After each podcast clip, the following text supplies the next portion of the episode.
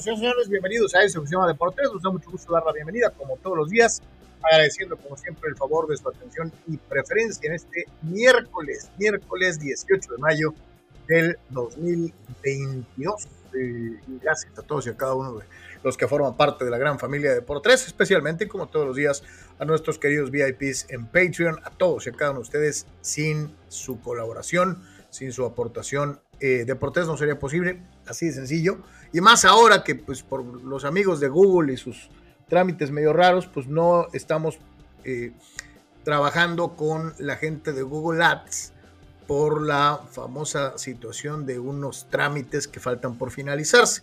En cuanto podamos, en cuanto a los señores se les ocurra, ya les avisaremos eh, eh, para la, la, reactivación de la suscripción en YouTube, que agradecemos muchísimo a todos y a cada uno de los que han tenido la atención de escribirnos para preguntar, oye, ¿qué pasó? Este, pues ya eso es lo que pasó, desde ayer lo dijimos, y estamos esperando desde luego que eh, llegue el famoso PIN que envían los señores de Google y, ya que todo sea normal y tranquilo para los suscriptores de YouTube. Para los de Patreon, menos mal, las cosas son normales y eh, gracias, gracias de veras. No saben cuánto valoramos su apoyo, su apoyo para eh, el proyecto y para lo que representa. Así que muchísimas, muchísimas gracias a todos. Si no conoces Patreon, ahí tienes la dirección www.patreon.com diagonal de. Date una vuelta a Patreon. Eh, todavía no le podemos sacar el potencial que deberíamos de, presentar. Estamos trabajando en ideas, en eh, sobre todo tiempos.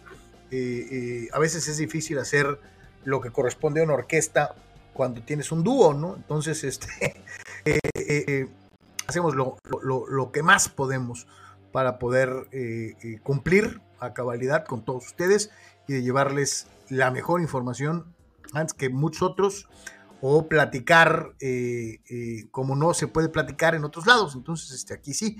Entonces, gracias a todos y a cada uno de ustedes que forman parte de la familia de por tres todos y cada uno de los días.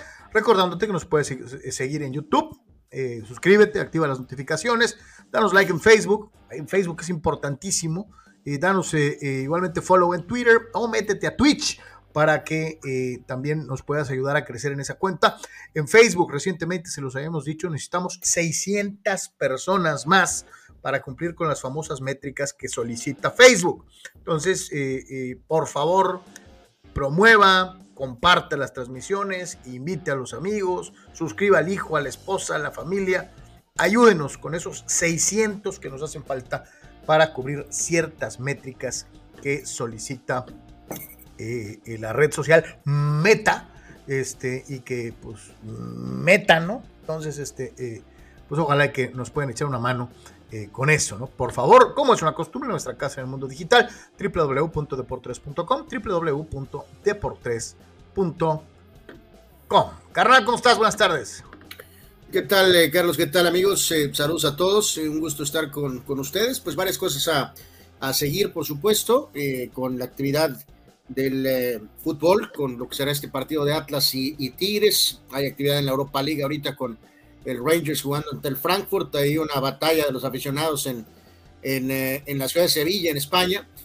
platicaremos del todo el panorama, por supuesto, del, del base, también de lo que pasó en el básquet con la cuestión de los playoffs, algo de NFL y muchas cosas más. Esperamos sus mensajes, sus puntos de vista, como siempre, y agradecerles, por supuesto, su respaldo. En este caso, enfoquémonos mucho a Patreon. Agradecemos a la gente que está, eh, que se mantiene, y esperemos que se agregue mucha más eh, para poder respaldar este esfuerzo. Y, pues, eh, evidentemente, si le gusta la forma que, que platicamos de deportes, pues, obviamente, ese es el camino de, eh, pues, reiteramos, de solventar, de apoyarnos en esta este, empresa. Así que, eh, gracias, gracias a todos. Así que bueno, pues hay varias cosas interesantes para empezar eh, eh, el programa de hoy. Eh, desde luego, y como siempre, primero que nada, nuestro agradecimiento, como ya lo hemos hecho patente. Y en segunda, como es también una tradición, pues les toca a ustedes abrir fuego. Y hoy le tocó a Dani Pérez Vega, que dice: ¿Qué tal? Bien ayer por los padres, ganando con este combo, combo de picheo, Clevenger Gore. Y en la NBA, Miami con autoridad ganó el juego 1, pero creo que Boston no le alcanzó lo físico y pesaron muchas, mucho las ausencias de Smart y de Al Harford. Eh, pues sí, mi querido Dani, sí pesaron las ausencias, pero es como una especie de golpe sobre la mesa eh, de parte del hit como diciendo, aquí soy el chido y este, ahí les voy, ¿no? Voy que te quedó jabón. Este, eh, y lo hicieron bien, lo hicieron bien. Me llamó mucho la atención y no sé si lo viste, carnal. Obviamente estaba sentado ahí Pat Riley con el cabello completamente blanco, ¿no? Este, como que no me cae el 20, ¿no?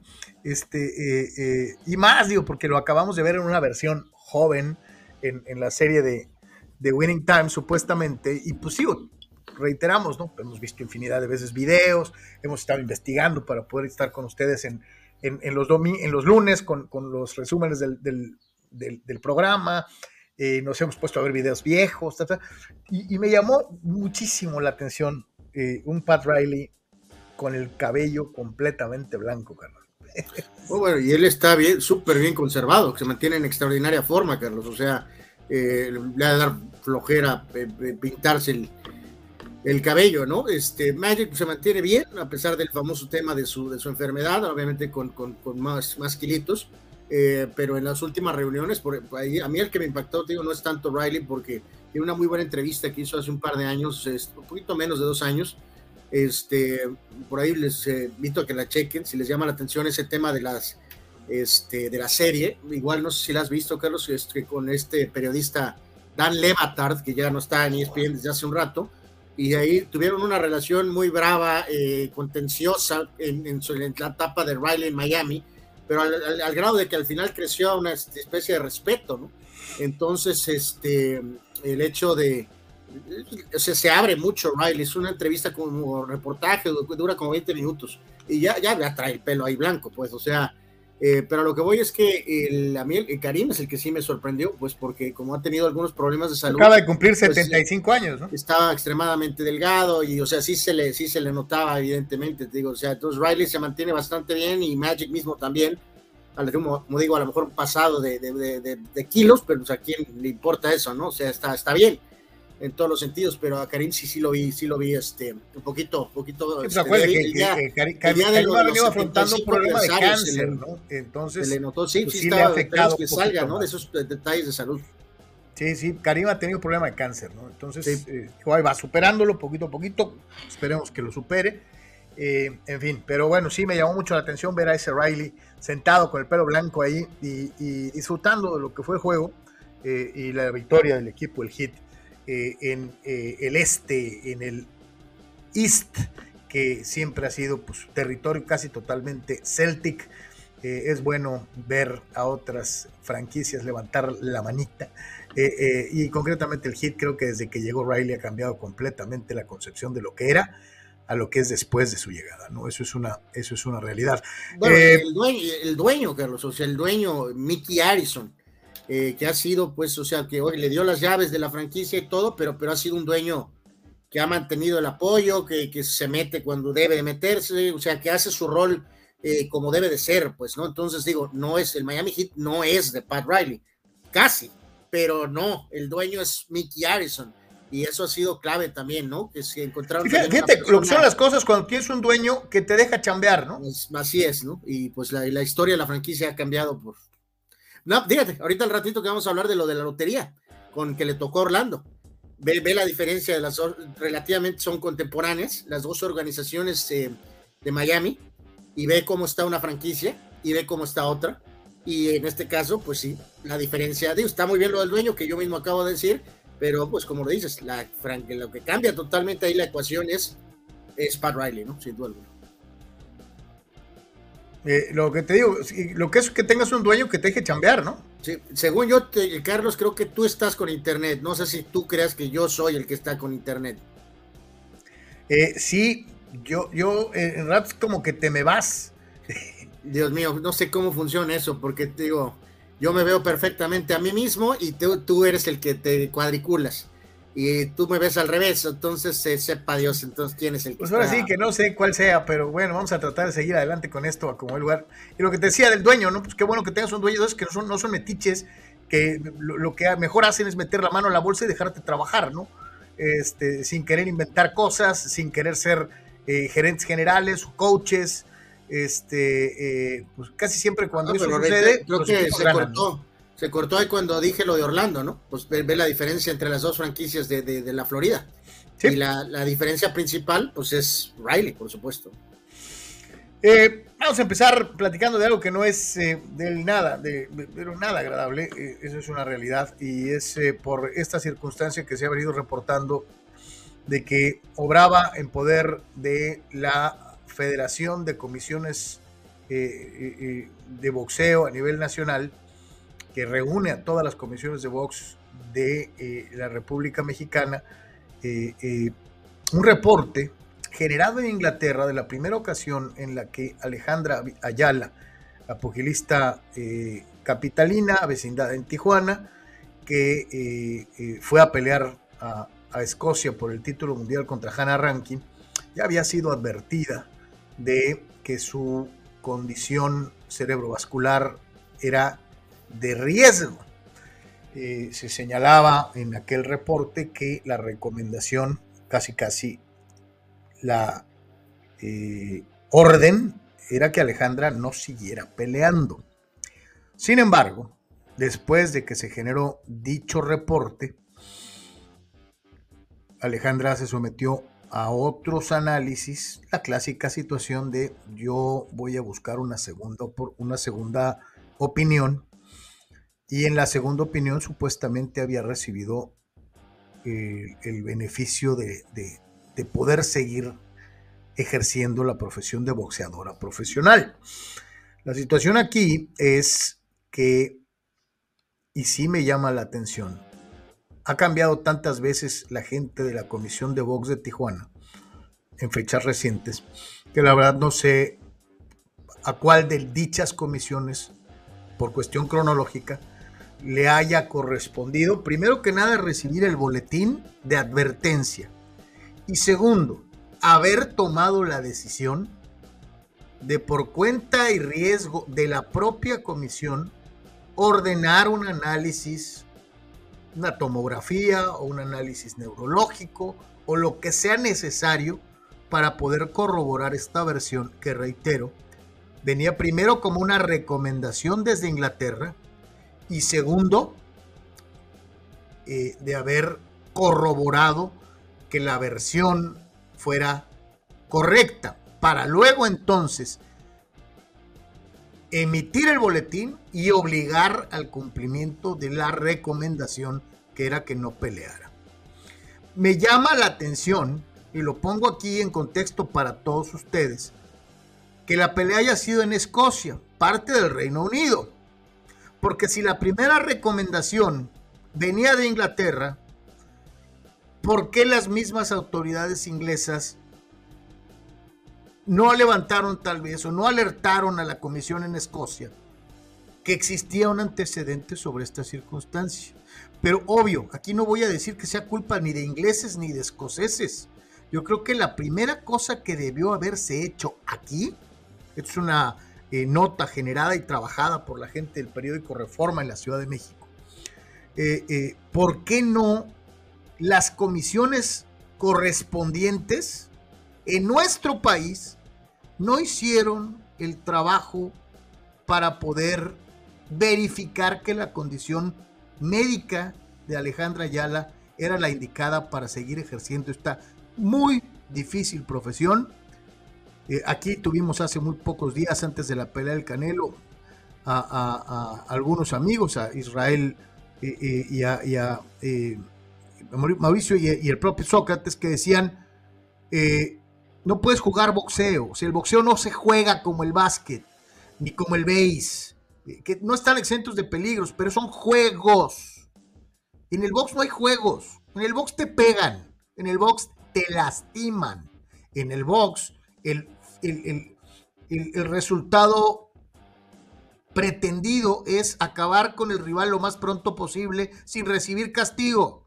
Si puedes acostar a alguien de un guamazo, ya la hiciste porque no te pegaron y no saliste dañado. Quién sabe si tú eh, eh, hayas dañado al contrario, pero ese es el objetivo del juego. Si es que le podemos decir juego.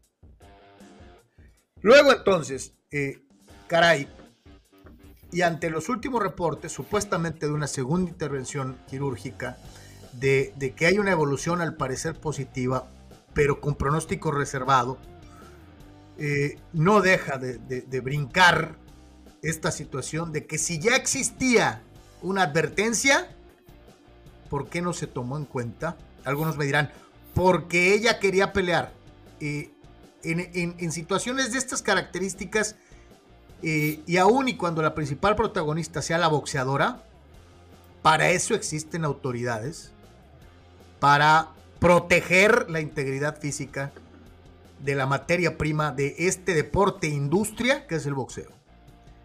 Eh, luego entonces, híjole, caray, le da otro cariz, le da otro matiz a, esta situación.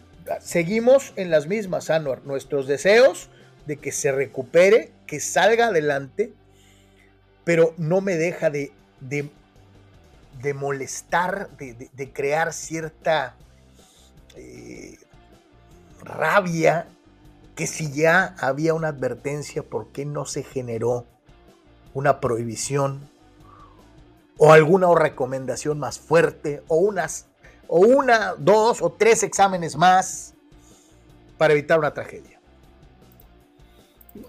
Pues es que eso de las segundas, terceras opiniones, pues es un tema muy difícil de, de, controlar, Carlos, y como dices tú, sobre todo si pues aquí el atleta está con la intención de, de, contender, ¿no? En este caso, ¿no? O sea, es un tema que va a ser eh, una situación difícil de controlar, ¿no? Pero bueno, se tiene que trabajar mucho, ya lo mencionamos ayer, no puede ser que haya dos casos recientes eh, tan graves, ¿no? Y, lo peor es que, pues no, no sé si se ha notado eh, realmente la urgencia, Carlos, a nivel masivo, ¿no? O sea, sí hay un reporte, como eso es todo aquí, obviamente nacional acerca de esto, pero, pero me refiero realmente en los escalafones del mundo del boxeo arriba, donde las cosas se mueven, eh, no estoy muy seguro si esto ha detonado, Carlos. O sea, tendría que haber más del lado mexicano, ¿no? Tratando de decir que tiene que haber protocolos más severos, más seguidos, más eh, evidentemente más completos en el, en el boxeo femenil con la participación de peleadores mexicanas. No puede ser este ratio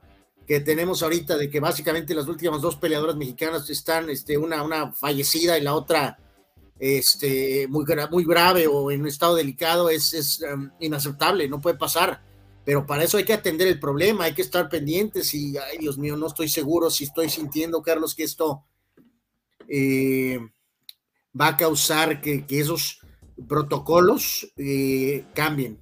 O sea, eh, como que ahorita sí hay muchas palabras como las nuestras y en algunos otros medios pero no, no, no, no estoy seguro si eso va a detonar en algo realmente serio, que modifique, ¿no? Eh, que proteja a más boxeadoras. Sí, sí, totalmente. Eh, yo, yo, yo reitero, a mí lo que sí me brinca mucho es eso, ¿no? Que si ya había una advertencia, ¿por qué no verificarla doblemente? Este, y, y como te digo, no de la boxeadora, de las autoridades boxísticas, de los que tienen la obligación de cuidar a los peleadores. Pues pero es que vamos a lo mismo, Carlos. Si, si ahí la, parte principal a lo mejor trae la intención de combatir y de pelear, o, o sea, si no encuentra en un lado una opinión, va a ir a otro lado, y si no, pues va a ir a otro lado, y va a ir a otro lado. O sea, si no, si la persona en turno no, no entiende, o la, gente a su alrededor, equipo de trabajo, familia, no hacen, eh, va a ser muy difícil contener, Carlos, a alguien que a lo mejor tiene una advertencia de no pelear, Carlos, ¿no? te están diciendo se acabó, ¿no? En pocas palabras, ¿no? Te están diciendo como atleta que eso que quieres hacer ya no lo hagas, ¿no?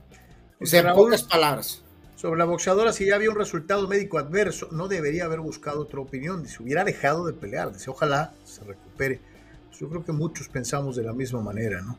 Dice Julio Díaz, prohibir el box femenil eh, eh, son peleas homicidas y se puede más el negocio que la salud de los deportistas. No, no, no, tampoco, Julio, no, no estoy seguro que esa tampoco es la situación, ¿no?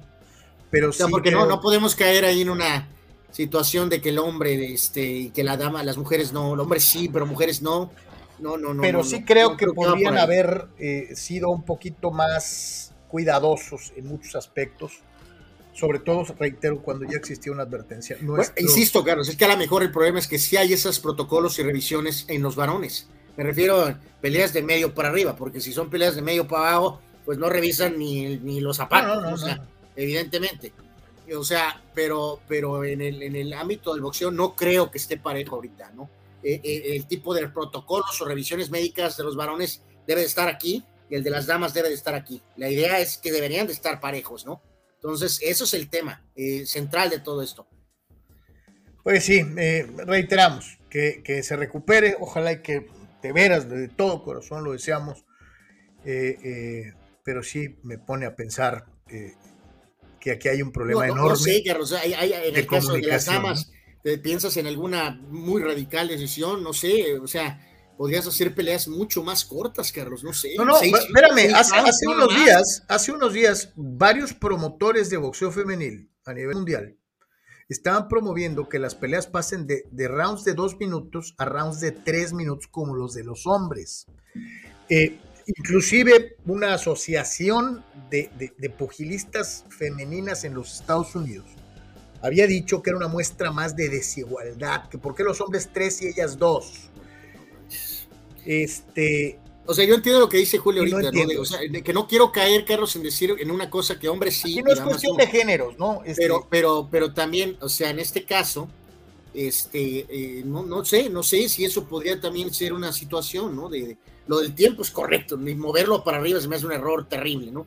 Este, pero incluso te digo, yo no sé si puedes hacer combates más, más cortos, Carlos, que, que busquen más el tema de decisión, eh, que sean peleas más de decisión, ¿no, Carlos? Que van a ser decididas por decisión, no, no por eh, la cuestión de un knockout, a menos que haya una disparidad terrible, ¿no? De nivel.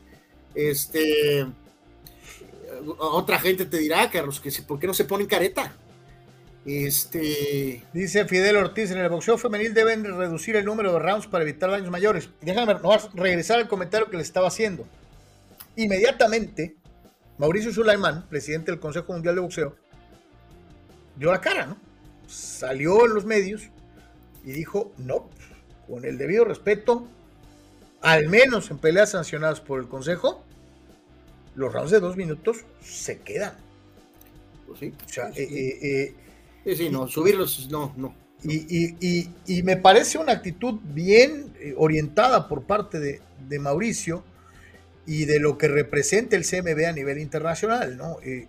ya si otra asociación, la FIB, la OMB, la, la, WA, eh, eh, sube los rounds, bueno, pues ese es asunto de ellos, pero creo al menos el Consejo, basado en México, dijo, ni más, las peleas se quedan en, la rama femenil a dos minutos por round.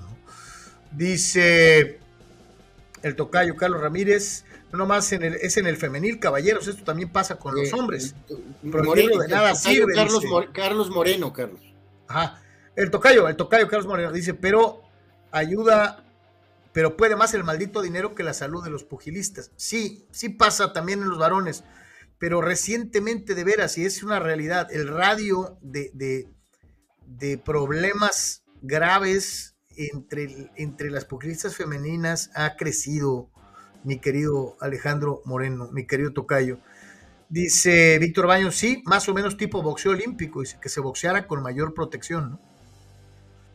Pues ahí está, ahí está este, esta situación y reitero, yo creo que el bottom line, nuestros mejores deseos para Alejandra y para su recuperación, este, y que no vuelva a pasar esto del teléfono descompuesto. Si hay una recomendación, eh, que no se traspapele, ¿no? Este, por favor, por favor, ojalá y, esto pues, sirva de algo, de, una u otra manera. Vamos al mundo del béisbol. Eh, eh, estaba contento, estaba contento. Este, ayer platicábamos de lo difícil que es el equipo de los Pilis, de los Pilis de Filadelfia. Este, Carral y los padrecitos, los padrecitos este, hasta blanquearle y todo. Bueno, por ahí con alguna contribución de Cano y como bien decía el buen Dani Pérez Vega, ¿no? Ahora con esto de que tienen 6, 7 pitchers, pues eh, en estos tiempos modernos a lo mejor es más fácil vender esa noción, ¿no, Carlos? De que ahora vas a lanzar, este, pues ahí como que eh, mita mita, ¿no? Por decirlo de alguna manera. evidentemente esto en el pasado creo que hubiera sido un poco más complejo de vender, eh, pero bueno, pues la fórmula de ayer blanqueando a los, a los Phillies 3-0, este, pues probó eh, efectiva, ¿no? Eh, en específico, como manejó eh, pues la, gente de padres el tema con Clevinger, ¿no? Que lanza las famosas cinco entradas, lo hace muy bien, qué bueno, su primera victoria, un hit nada más, cinco ponches, cero bases.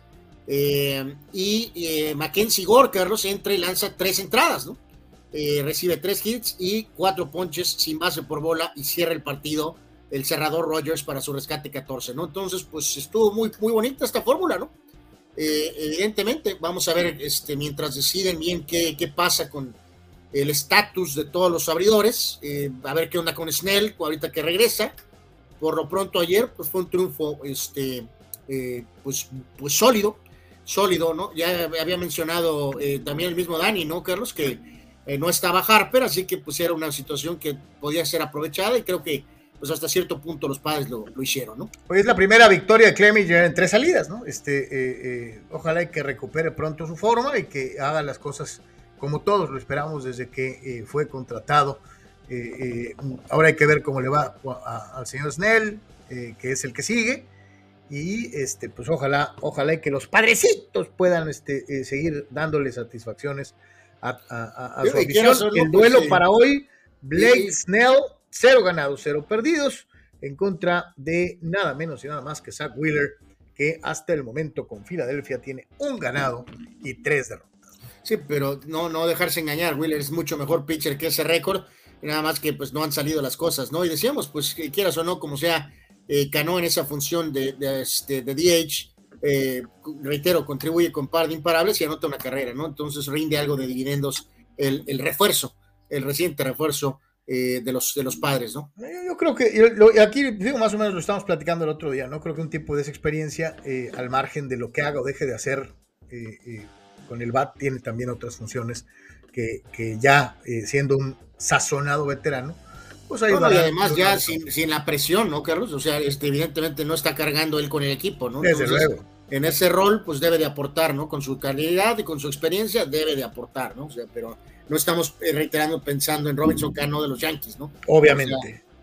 Eh, en eh, el, otro equipo que llama mucho la atención en la, en la Deportes Nation, obviamente los Dodgers de Los Ángeles, victoria de siete carreras por seis sobre el conjunto de Arizona de la victoria para Brule. El derrotado fue Gilbert, el salvamento número 7 de la campaña para el eh, taponero Craig Kimbrell, eh, eh dentro de lo que fue precisamente. Bueno, ese fue el, el, primer juego.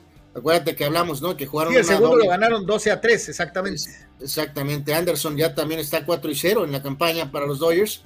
Está 4 y 0 y este, pues aquí una, una jornada más. En el segundo perdió Kelly, eh, dentro de lo que fue esta doble cartelera histórica. Ah, cómo hicieron panchos en, en, en, las estaciones de Los Ángeles por el, por el hecho del doble juego que no se producía, tengo entendido, desde el 87, carnal.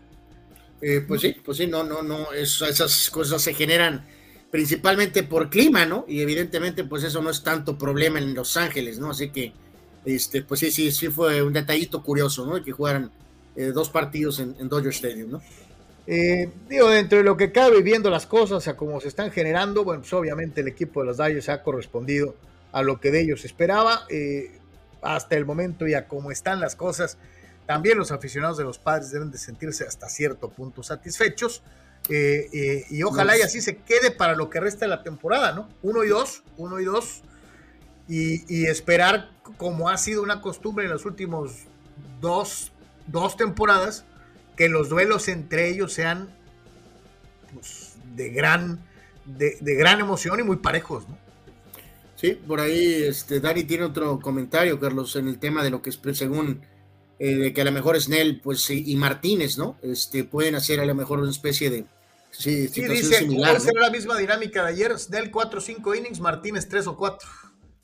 O sea, esa es la intención, ¿verdad? Vamos a ver si la ofensiva de los Phillies este, eh, permite eso, ¿no? Pero bueno, esa es una buena manera ahorita que tienen esa situación de, tanto pitcher abridor, ¿no? Hasta cierto punto. Dice Raúl C, y creo que tiene cierto grado de razón. Y fíjate, qué bueno que lo mencionas, mi querido Raúl, porque a lo mejor dentro del comentario no, no, lo, no lo mencionamos. Quizá haya mucha disparidad en los campeones, entre los campeones mundiales y los que buscan llegar a ese nivel, dice. Esto no pasa tanto en el boxeo masculino. Gran punto, mi querido Raúl. Porque con todo y que el boxeo femenil ha crecido enormidades, ya no es plato de segunda mesa, ya no son peleas de entretenimiento. Ah, vamos a subir estas morras a ver qué. Ya hay un profesionalismo, ya hay muchachas muy bien preparadas, totalmente profesionales. Pero es verdad que pasa seguido, que ves peleas en la tele, en cualquiera de las, en donde te das cuenta inmediatamente que una es mucho mejor que la otra. Y normalmente la que está en desventaja tiene un gran corazón y muchísima entrega, pero en ocasiones sí sucede, y concuerdo plenamente contigo, en que se nota mucho mayor disparidad en muchas peleas femeniles que en las de varones. Sin dejar de tomar en cuenta lo que mencionaba Anuar, que además es totalmente cierto. Si tú te vas a una cartelera de las arenas, no de las principales, ni las que salen en la tele, eh, eh, eh, te vas a dar cuenta que a veces suben pues, a alguien que tiene cero ganados, 10 perdidas contra un chamaco que va invicto 4-0, 4 knockouts, ¿no? Para calarlo, ¿no? Al fin y al cabo este no va a hacer nada, este nomás pues para que, para que la gente lo vea, ¿no? Y les ponen unas esto así espantosas. Esto también empezó a pasar mucho con aquí, por ejemplo, en esta región, aquí en Tijuana, San Diego, eh, cuando empezaron a aparecer 400 funciones de artes marciales mixtas, ¿no? De repente, cuando hubo una especie como de boom, ¿no? Sí, sí, que de repente subías a cualquier fulano, ah, yo puedo, ah, pues órale, empezó a ser un tema, este, pues severo ese, ¿no? Sin duda alguna, ¿no? Sí, porque volvemos a lo mismo, no es un juego, puedes crear una lesión permanente, puedes dejar a alguien mal para el resto de sus días, eh, pero sí concuerdo plenamente con lo que dice nuestro amigo. Sí se nota muchas veces en las peleas femeniles una notable disparidad. No en todas, pero en muchas. Pues sí, pero nos lleva, Carlos, a que la gente que está sancionando, pues se supone que sabe de esto, ¿no? Entonces, pues deberían de estar inmediatamente percatándose de, desde el primero o segundo round, ¿no? Incluso teniendo más diálogo con el mismo este, referee, ¿no, Carlos? O sea, eh, si él está pensando en, en Saturno, eh, alguien debería decirle, ¿no? Este, oye, la pelea está, este, no va bien, y la pelea está muy cargada, así que échale ojo, doble, doble para, para pararla. o sea, yo no sé si ese también debería ser un punto, pero si, si el mismo referee está tan concentrado en, en, los detalles del combate y eso, y que no debería, porque su, una de sus funciones es juzgar, evidentemente, esa situación, ¿no?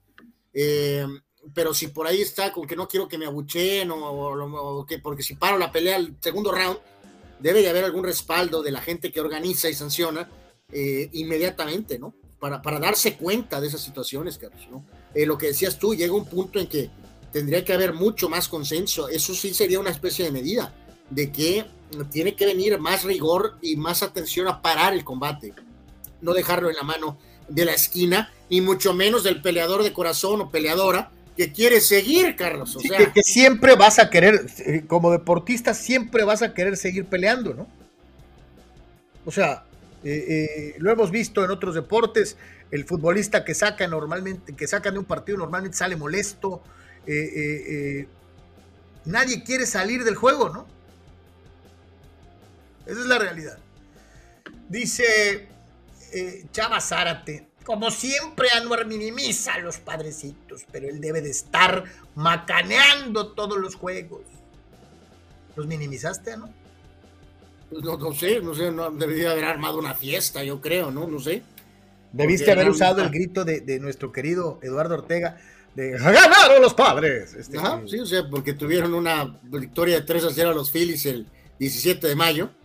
Eh, no sé, cree que debía haber, este, no sé, pues festejado, no sé. Dice, digo, ve, el, gran contraste, ¿no? Entre un Chava Zárate molesto porque, porque Anuar supuestamente minimiza a los padrecitos contra Chucho Pemar.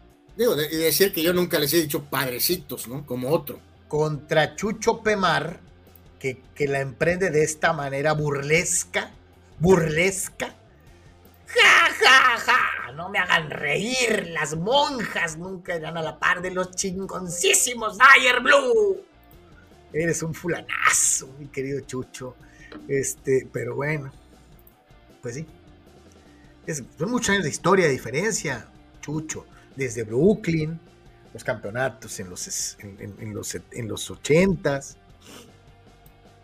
el equipo competitivo de recientemente Eh, los padres, pues, pues, un par de ocasiones han estado ahí en la Serie Mundial. Chucho, es una gran disparidad entre ambos cuadros. Pero bueno, ya que.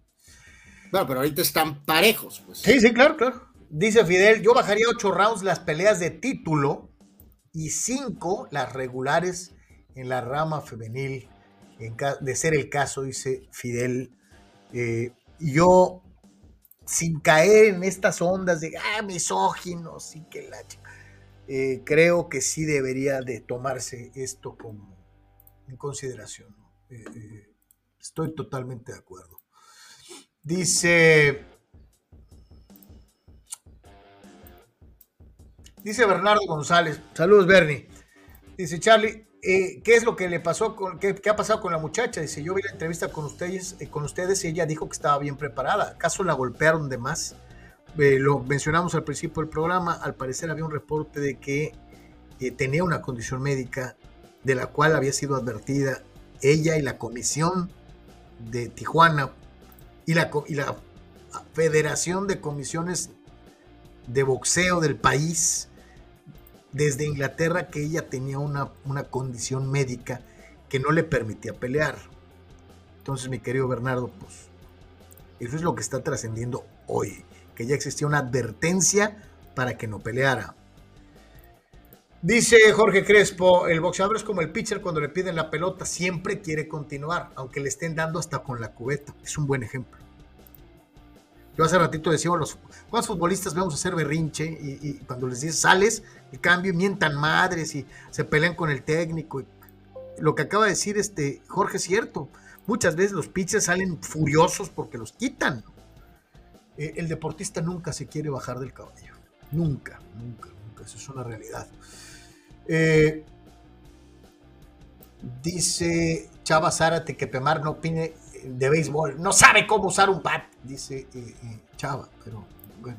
Este, bueno, pues no sé. No es tan complicado, ¿no? Pues eh, agarras el bat, Carlos, y listo, ¿no? Pues tampoco es tan complejo, ¿no?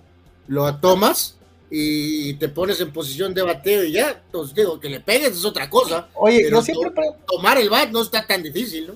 Anuar, ¿por qué, por qué todos los, los, los, los, los beisbolistas tienen que incurrir en... No, no, pues ya ves que es, este, varía tanto, ¿no, Carlos? Yo le decía eso un poquito a Armando, Carlos, le mandamos un saludo a Armando, por cierto, este, de que ahorita, por ejemplo, Pérez, ¿no? El jugador que está jugando, eh, bateando notable con, toros, ¿no? Él es ahorita uno de los más activos con un swing, este, eh, digo, al final de cuentas, cuando viene el lanzamiento, todos tienen que acabar aquí, ¿no? Este, pero el punto es que, como si recuerdan, por ejemplo, el swing de, de Barry Bonds, era un swing aquí y pum, listo. No había nada más. Aquí. ¿No te acuerdas del gato Galarraga, de, Andrés Galarraga? Pero pues hablan de que timing y de que debe, o sea, es increíble, ¿no? Como lo que yo no entiendo es por qué, hay tanta, por qué tanto escándalo, o sea, de... Eh, pues, pues te digo, pues, muchos dicen que porque está una cuestión de timing y de ritmo y que, que te mantiene estar este, como, como, como, como sintiéndote, pues no sé, o sea, no tan, no tan eh, tieso, por decirlo de alguna manera, ya ves, varía, ¿no? Cada bateador tiene un estilo, ¿no? O sea, cuando... O sea, te la, la compro del pitcher, carnal. Ya ves que hay, los wind-ups son totalmente diferentes uno de otro, ¿no te acuerdas del tornado de Osaka? De, cómo se retorcía, ¿no? la escuela japonesa es muy particular, pero también es muy, este, muy, muy de ellos, ¿no? Es ese tipo de cosas, ¿no? Eh, pero sí está un poquito más estandarizado. Pero sí en el bateo es una caja de mil eh, cosas, ¿no? Cada bateo, por ejemplo, Bellinger, ¿no? Hace un poquito veíamos algunos de los juegos de los Dodgers y como había iniciado lento eh, y, tiene uno de esos swings de, chicote así totales, ¿no? Y le habían dicho que tratara de, controlar un poco eso, en fin, la forma en que estás parado, ¿no? las rodillas, en fin, es un show totalmente, ¿no? Dice el tocayo que me parezco a Kiko cuando jugaban béisbol en la vecindad. Es que así se ponen, tocayo, así. O sea, a veces no entiendo por qué tanto. O sea, pues te paras con el garrote en la mano, te agarras el garrote bien y la emprendes contra las bolas. O sea, ¿no? No. Bueno, pues tú, tú empréndela, ¿no, Carlos? Yo mejor veo ahí que, hagan el swing, muy bien, digo, este, pero bueno, en fin. Dice Chucho Pemar, eh, Yo sí sé usar el bat, el caballón me enseñó. Hijo, qué clase de maestro. Híjoles, con ese maestro, Dios mío, de mi vida. Eh, dice, dice Víctor Baños, Willy Stargell, dice, balanceaba mucho el bat. Dice, Brian Downing también tenía un parado extraño para Pues yo, el que yo a mí siempre me llamó la atención, el gato Galarraga, ¿no? Porque además se retorcía como, como si trajeran isticuiles, no sé dónde, ¿no? Este, eh, eh, pero bueno, este, en fin. Dice Fidel Ortiz, fíjate, pobre gato Galarraga. Galarraga fue un jugador ninguneable en Major League Baseball, por eso su carrera suquea. No, ¿qué pasó? No, no, fue un buen jugador, fue un buen jugador, por favor. Jorge Crespo dice, Carlos, ¿te parece a Kearney Lansford? ¿Te acuerdas de los Atléticos? es que sí, eh, hay, hay, hay, hay, tantas fulanos que hacen tanto antes de batear que de llamar la atención. Sería muy suave, Anor, poder hacer un, video con todos los stands, ¿no? De esos raros y verlo uno tras otro. pues sí los hay, pero no lo bajan los, este, los de YouTube, ¿no? Dice Abraham Mesa, Gary Sheffield, el famoso chef, bateaba horrible, dice. En la, parte, vamos, de mitad para adelante de su carrera, eh, bangoneaba totalmente, ¿no? De una manera, pero te digo, si observas a un Ken Griffey Jr., a un Barry Bonds, Mike Piazza, por ejemplo, también swings muy, claros, ¿no? Muy como, como simples, pues, pero vean lo que hacían. Pues sí, pues sí, pues sí. Dice, dice Omar Stranamo, ¿se acuerdan de Eric el Rojo? De Eric Davis, dice, me mareaba con el bat. Julio Díaz. Y, reitero, ahí la combinación, ¿no? De los que, este, como dices, que los manean en la majagua, y también, por ejemplo, lo de, lo, de, lo de levantar, este, que para el, insisto, lo del timing y fuerza, lo de levantar la, o sea, la pierna, ¿no? Este, eh, y que mucha gente te dice que eso evidentemente te merma tu, tu, tu, tu, posibilidad, sin embargo, pues ellos se encuentran la forma de batear así, ¿no? Fíjate lo que, lo que dice, ¿no? El, bueno, Julio Díaz dice, eh, es el Cooper, ah, caray. ¿Será Fielder? ¿Será? Sí, yo creo que es el Fielder. Abraham Mesa dice, Mike Marshall era muy elegante, ¿te acuerdas con los Dyers? Sí. Paul O'Neill dice, también era un, era un tipo que se paraba muy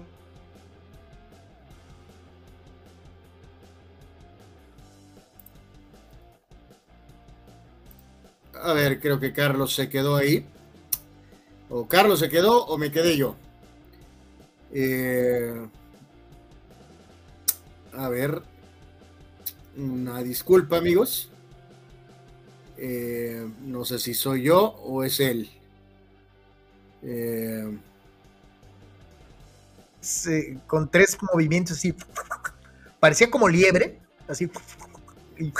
Este, Válgame Dios, estamos, no sé si fuiste tú o yo, Carlos, pero... Yo creo que los dos, porque dice Daniela López que me quedé bateando, y luego dice por acá, Daniela López, espero que Pemar no se haya equivocado de bat con el caballón, hijo.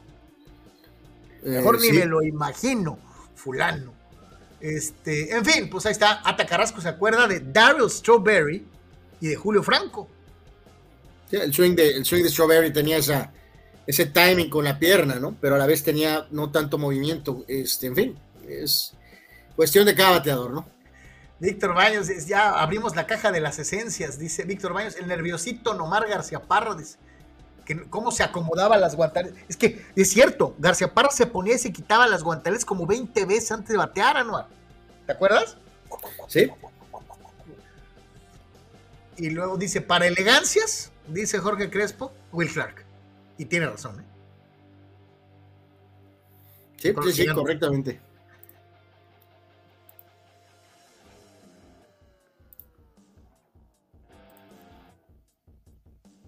Ah, caray. Pues bueno, pues ahí está. Entonces, qué, qué, cosa, ¿eh? de veras nos está atacando este Sí, hoy, hoy nos hemos ido a negros como 700 veces, ¿no? Vamos con, eh, después de hablar de Padres y Dodgers y los 8.477 stands, este, de bateo. Vámonos con lo mejor de la jornada en bateo y picheo en el béisbol de grandes ligas ayer, ¿no? Eh, sí, pues mencionamos, por ahí aparece George otra vez con otro tremendo partido, ultramotivado, ¿no? Por, por, la cuestión del contrato, que no llegaron a un acuerdo y está tratando de demostrar pues su valía eh, más. George, eh, todavía dos home runs, tres remolcadas. Oye, ¿quién gana más dinero? ¿Cody Bellinger o Aaron Judge? Mm, no, creo que gana más George ahorita, Carlos. Este, por, la cuestión de los ahorita lo revisamos. Kyle Tucker también partidazo con Houston, dos con runs y seis remolcadas. Freddie Freeman muy bien con los Dodgers, este, tres remolcadas en uno de los encuentros. Y Mookie Betts también aparece por ahí, además de la superestrella Mike Trout, ¿no? Así que mucho peso pesado ayer con grandes partidos ofensivos. Y el caso de los eh, pitchers, pues eh, solamente aparece un cinco innings, ¿no? Que fue por cortesía, yo creo, para que Clevinger este, que alcanza a estar en esta lista, pero eh, Brady Singer y Shane McCochran, siete entradas, al igual que José Berrios, y Adrian Hauser, seis entradas entre los pitchers más destacados eh, de la jornada de ayer en grandes eh, ligas. Ahí está, entonces, pues algo de lo más destacado dentro de lo que es el béisbol. Dice, dice creo que gana más Bellinger todavía este año, dice el bueno Mastradamus. Ahorita lo checamos. Eh, eh, y dice, dale rebaño, no entiendo la parte de acomodarte la guantaleta antes de cada lanzamiento y darle vueltas al bat. Dice, ¿sí vieron la crítica de Martinoli al americano? No. No. Lo que sí vi, eh, lo que sí vi de Martinoli ayer es que reconoció que el América es el equipo más importante de México. E, eso sí lo vi. Este, eh, pues hay otro periodista muy famoso, como es este famoso uruguayo, ¿no, Carlos? Eh, Jorge Ramos, Que ataca completamente al fútbol americano. Pues digo, ellos son libres de, opinar lo que quieran. Si no les gusta, pues que no lo vean, ¿no? O sea, y también, si no te gusta, pues tu opinión te la puedes guardar un poco, ¿no? La verdad es que pues hay, mucha gente que nos gusta el fútbol americano y, al, y nos gusta el fútbol soccer, entonces no, no tiene por qué estar en conflicto, pero la verdad en este caso, estas personas son de soccer y si no les gusta el americano, pues deberían de guardarse su punto de vista, ¿no? La verdad, ¿no? Oye, dice, dice por acá, dice Julio que Martinoli quiere chambear en Telerisa. Seto dice, yo siempre me gustaba simular a Mark Maguire cuando estaba morro, dice, tenía unos 12 años y se paraba y hacía toda la faramaya como eh, eh, Big Mac. Eh, Sí, o sea, él tenía que agachar un poco las, rodillas, pues, o sea, pero su sueño era muy, eh, vamos a decir, sencillo, ¿no? Eh, de, de, Maguire. Sí, menos faramayoso que otros, definitivamente. Sí, sin duda alguna, ¿no? Este, Pepe Canseco, ¿no? Muy, muy pues, eh, movía la majagua, pero, pero en, realidad el, swing era bastante, me refiero todo el swing completo, pues, o sea, agacharte, no agacharte, rodillas, pierna, en fin, o sea, sí movía la majagua, pero todo lo demás era muy, este, eh, básico hasta cierto punto, ¿no? Nos dice Omar, ¿no? Eh, dice, Bellinger gana esta temporada 16 millones y Aaron Judge 10. Ok, perfecto. Entonces ahí, ahí más o menos este, viendo que son más o menos de la misma generación y obviamente cuánto están ganando cada uno en su equipo. Eh, Bellinger parece que ya salió del, terrible slump en el que estaba. Pero vaya que batalló, ¿eh? vaya que batalló. Estuvo muy bueno y, no me puedo quedar con las ganas de decirlo porque lo, mencioné ayer en redes sociales. Toda la temporada el año pasado, antes de que... ¿Cuánto dijo nuestro amigo de los salarios? Porque yo, yo tengo más cifras más 16 y 10. 16 de Bellinger, 10 de Josh. Lo que yo veo en estas listas, que es la, que normalmente consulto, creo que están mucho, mucho más parejos en el rango 16-17, pero en fin, varía y este, varía a veces, ¿no? Varía con la cuestión del arbitraje o desde dónde están este, evaluando, en fin. les decía, eh, hemos tenido la, no sé si la fortuna o la desgracia, obviamente con esta ampliación de oferta beisbolera en, en, los diferentes canales, Fox, ESPN, eh, eh, e Tata, ah, con, con, la distribución de los partidos de Liga Mexicana a nivel nacional, pues de que veamos más béisbol mexicano, ¿no? Este, en tele. Pero también y hablo concretamente de Tijuana, pues la oferta televisiva en el lugar en el que pasaban los juegos de los toros, pues ya no. Digo, los que no tenemos cable, que tenemos otro tipo de, sistema, pues nos quedamos sin poder ver los juegos de los toros con la narración local, ¿no? Me refiero a los juegos en Tijuana. Ayer fue una bendición poder escuchar a, Juan Ángel y al Pana Azuaje este, toda la temporada me la había quemado con, narraciones de ESPN o de Fox o de otros colegas, los cuales respeto y admiro todo, pero a mí me gusta escucharlo con, los de casa. Este, y ayer finalmente se me hizo y me quemé el partido contra los Zarapebrios y estuvo bueno además el partido. Este, Eh, hubo hasta conato de bronca, carnal, y todo, un par de ocasiones. Eh, el partido ayer valió la pena y, un saltillo que no se deja, ¿no? Sí, sí, pues son, son buenos partidos, sin duda alguna, como dices, estuvo este par de, de, exabruptos por ahí, pero pues al final decididos, ¿no? Con, la cuestión de Tijuana eh, con el tema de Lake, ¿no? Que conectó un batazo que, representa que este, ese bombazo de tres carreras que lo pone eh, a, tope de la lista histórica de toros. Y también eh, Nick Williams marcó también diferencia al final con la victoria de 7 a 6, como dices tú, este, marcada por, por un juego intenso, a siete entradas, con una duración de apenas 2.29. que esa es la otra parte de estos juegos cortos, ¿no? Que Anual, ayer te digo algo, no me agüitó para nada que terminara en 7. Pues, Disfruté el partido, me emocioné, estuvo bien sabroso, no extrañé al menos ayer las dos entradas. Pues sí, pero sí estaba bastante cerrado, que pues normalmente hubiera representado eh, oportunidad normal, ¿no, Carlos? Ya sea de, saltillo de, regresar o de, eh, de tonos de, toros de aumentar, ¿no? Pero bueno, pues así están los juegos, ya lo sabe, martes y miércoles, ganó Dyson 2 y 1, Solano 0 y 3, que el saltillo traído ha tenido un montón de problemas con su picheo abridor. Rodney su tercer rescate ahí con sus detalles. Y reiteramos, Lake llegó a cuatro total en la temporada de home runs y Nick Williams lleva seis en lo que fue este compromiso eh, para el día de hoy. Otra vez 7:35 con Nick Strock, eh, como adelantábamos desde ayer, enfrentando precisamente al ex toro Miguel Peña. Así que aparentemente buen duelo de picheo y también veremos qué pasa con las ofensivas entre Saltillo y los eh, toros, ¿no? Que se llevaron la victoria en contra de ayer. Reiteramos 7 a 6, ¿no? Julio Díaz te compara con Salvo personaje y dice, ah, no, tiene otros datos como el pez. Sí, pues sí, sí, sí, sí. Pues, eh, queda claro que yo vi otra, otros datos, pues sí. Eh, tengo otros datos, yo tengo otros datos. Este, dice Juan Pitones que a quién preferiría Major League Baseball en la Serie Mundial, a los Yankees o a Otani.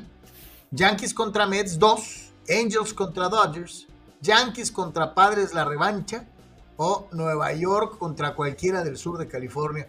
Mi querido Juan, estamos en mayo, falta un rato. No, pero este, pues sí, sí les llamaría la atención eso de Yankees o Tani.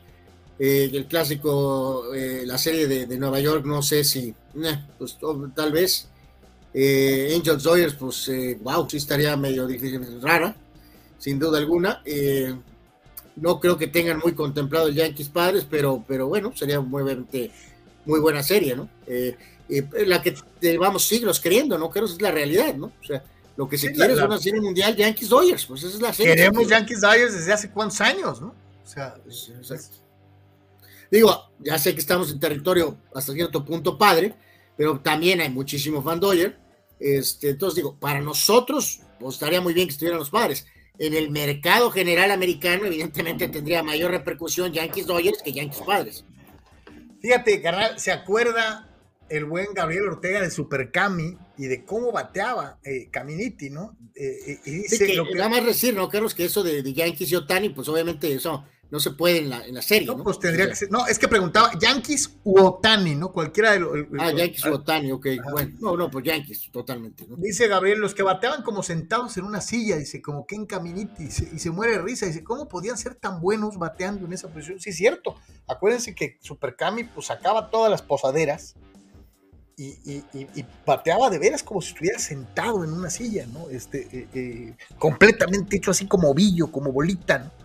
Eh, sí tenía un, stand extraño, eh, de, una, de una u otra, de alguna u otra manera. Eh, después de lo que fue precisamente la victoria del equipo de los Toros de Tijuana, pues vamos con el resto de los resultados en la Liga Mexicana de Béisbol en su jornada de, tempranera de juegos de, de, siete entradas. Este, ¿Cuánto dijiste que duró el de los Toros, Ana? 2.29. ¿Crees que ese así, haya, sido eso el promedio en el resto de las, de las plazas? Fíjate que ayer sí no, no, no, no, no, no revisé, pero, pero ahorita, ahorita a lo mejor checamos algún, checamos algún juego, Carlos, alguno que a lo mejor tenga alguna situación de, de que pudo haberse colgado así este, radicalmente. Este, pero bueno, ahorita primero les doy los eh, rápidos los resultados del resto de la jornada. Mariachis le ganó a Sultanes 7 a 5.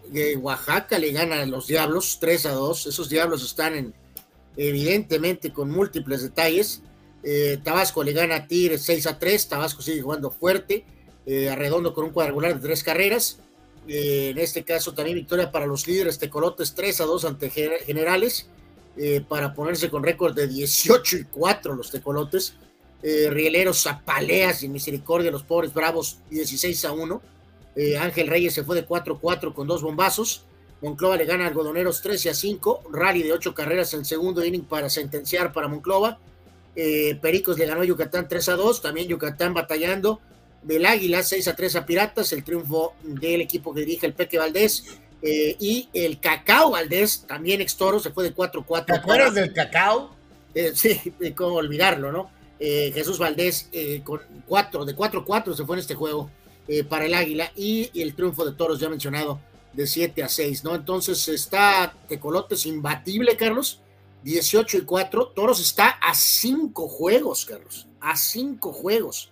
Este, vamos a ver qué tanto pueden mantener este arrollador paso los este, Tecolotes y Rieleros está segundo, tercero, que también es una sorpresa para algunos. Eh, en el sur, Tabasco fuerte primero, Pericos está uno y medio atrás, Tigres está, eh, después Veracruz, Tigres y el México sigue quinto y Yucatán seis, pero los dos con récord de 10 y 12, Carlos. Nadie tenía contemplado un inicio tan lento del México y de Yucatán con récords de 10 ganados y de eh, 12 perdidos, ¿no? Así que eh, rápido aquí, fíjate, checando. en el, en el, en el me metí rápidamente ahí en el, en el portal de, de Liga Mexicana en un partido que a lo mejor algunos hubieran pensado 17 carreras entre Aguascalientes y León, y este duró 2 horas 42 minutos. 2 horas 42 minutos en un partido en donde se anotaron 17 carreras, carnal. Sí, por ejemplo, este, este de Monterrey, eh, Guadalajara, ¿no? Este también que, que, terminó 7 a 5 a favor de Mariachis, tuvo una duración de, este, de 2.40, ¿no? Eh, está, muy claro que el promedio, Carlos, es que es, obvio, ¿no? O sea, el, juego de siete entradas va a estar rondando las, eh, tres, las tres horas, ¿no? pasaditas las dos horas y media, dos cuarenta por ahí. Yo, diría que un poquito más, ¿no? Pero nueve entradas. dos cincuenta. Nueve entradas sí va, tres horas y, un juego de nueve entradas va a estar rozando las cuatro horas, ¿no? Casi, Eso es casi de ley, ¿no? O sea. efectivamente. Dice eh, dato curioso, la última vez que Padres estuvo 23-13, jugaron la Serie Mundial contra Yankees y la última vez dice Omar Stradamus que los Yankees tuvieron récord de 27-9, fue en esa misma temporada de la Serie Mundial de 98. Buen dato, mi querido Omar. Este, eh, entonces, digo, para que más o menos alberguemos esperanzas, los Padrecitos, la última vez que tuvieron 23-13, llegaron a la Serie Mundial y los Yankees con récord 27-9 a estas alturas de la campaña también jugaron el clásico de otoño. Buen apunte, Omar. Dejando un segundo lo del base para ahorita complementar con lo de industriales y el marcador de ellos. Carlos nos decía Manny que también de un detalle que hubo con, con la muerte de una yudoka en, de una, en, la, este, en la Universidad Nacional, ¿no? Este, que después ahí como que parece que tuvo obviamente tintes pues, hasta políticos, pero pues fue un caso de, este, muerte de muerte súbita no eh, exacto no hablando de pero, pero el, concepto de todo es esto pues de reafirmar los protocolos eh, y, pues la, cuestión de revisión no señalaba la nota que nos hacía favor de rolarnos el buen Mani que no había ni ambulancia al momento de la competencia. Eh, nadie se, se responsabilizó todo el mundo se echó la bolita. El muchacho tenía 24 años de edad sufrió paro cardíaco y muerte súbita al estar participando en, una competencia eh, dentro de la Universidad Nacional 2022, allá en Chihuahua. Eh, y pues, híjole, caray. Este, qué cosa, ¿no? O sea, terrible, terrible, la verdad. Dice Julio Díaz, los chamucos andan mal, igual que el Toluca. Dice, es cierto, todos los diablos andan mal, aunque el Toluca ayer ganó, ¿no? Partido internacional. Bueno, partido un bolerazo, ¿no? Pero bueno. Este, eh, eh, mal que bien ganaron los fulanos. Así este, sea contra el Leverkusen en aniversario, no aniversario. Toluca Sox, ¿no? Pero bueno, parece que se está reforzando, ¿no? Ahorita hablaremos un poquito más de eso. Ahora sí, vámonos a la Liga Norte de México y a los industriales. Este, eh, hizo actividad precisamente el día de ayer, ¿no? Eh, sí, pues básicamente, pues eh, dar la, cuestión del, del, resultado, en donde se enfrentaron los freseros de San Quintín y este, el equipo de Industriales eh, perdió, ¿no? 10 carreras a 6. esto dentro de las actividades en el campo, en el Ángel Camarena, ¿no? Ricardo Vázquez se llevó la derrota al recibir, pues, daño en lo que fue la novena entrada y este, este equipo de industriales de regreso a la actividad este, pues el, día de hoy, complementando este enfrentamiento ante, ante San Quintín, ¿no? sé que, pues digo, no sé, no sé, Carlos, yo creo que reiteramos, ¿no? Esto es una situación que sirve pues para el desarrollo del pelotero, pero pues puede, ser una alternativa, ¿no? Para la gente que, que a lo mejor, este, no sé, no, no pueda hacer el traslado hasta Toro Stadium o, en fin, pues es una alternativa, ¿no? Es lo que dice nuestro carnal Julio Díaz, ¿no? ¡Arriba los freseros, Charlie! obviamente, pues este Julio pues, está allá en San Quintín, pues tiene sus favoritos, este, eh, eh, totalmente comprensible. Este, eh, dice Jorge Crespo, para los directivos de boleros de acá en Mexicali, es buena idea eso de los juegos de siete entradas, ahora en la temporada de verano, dice Jorge, Jorge Crespo.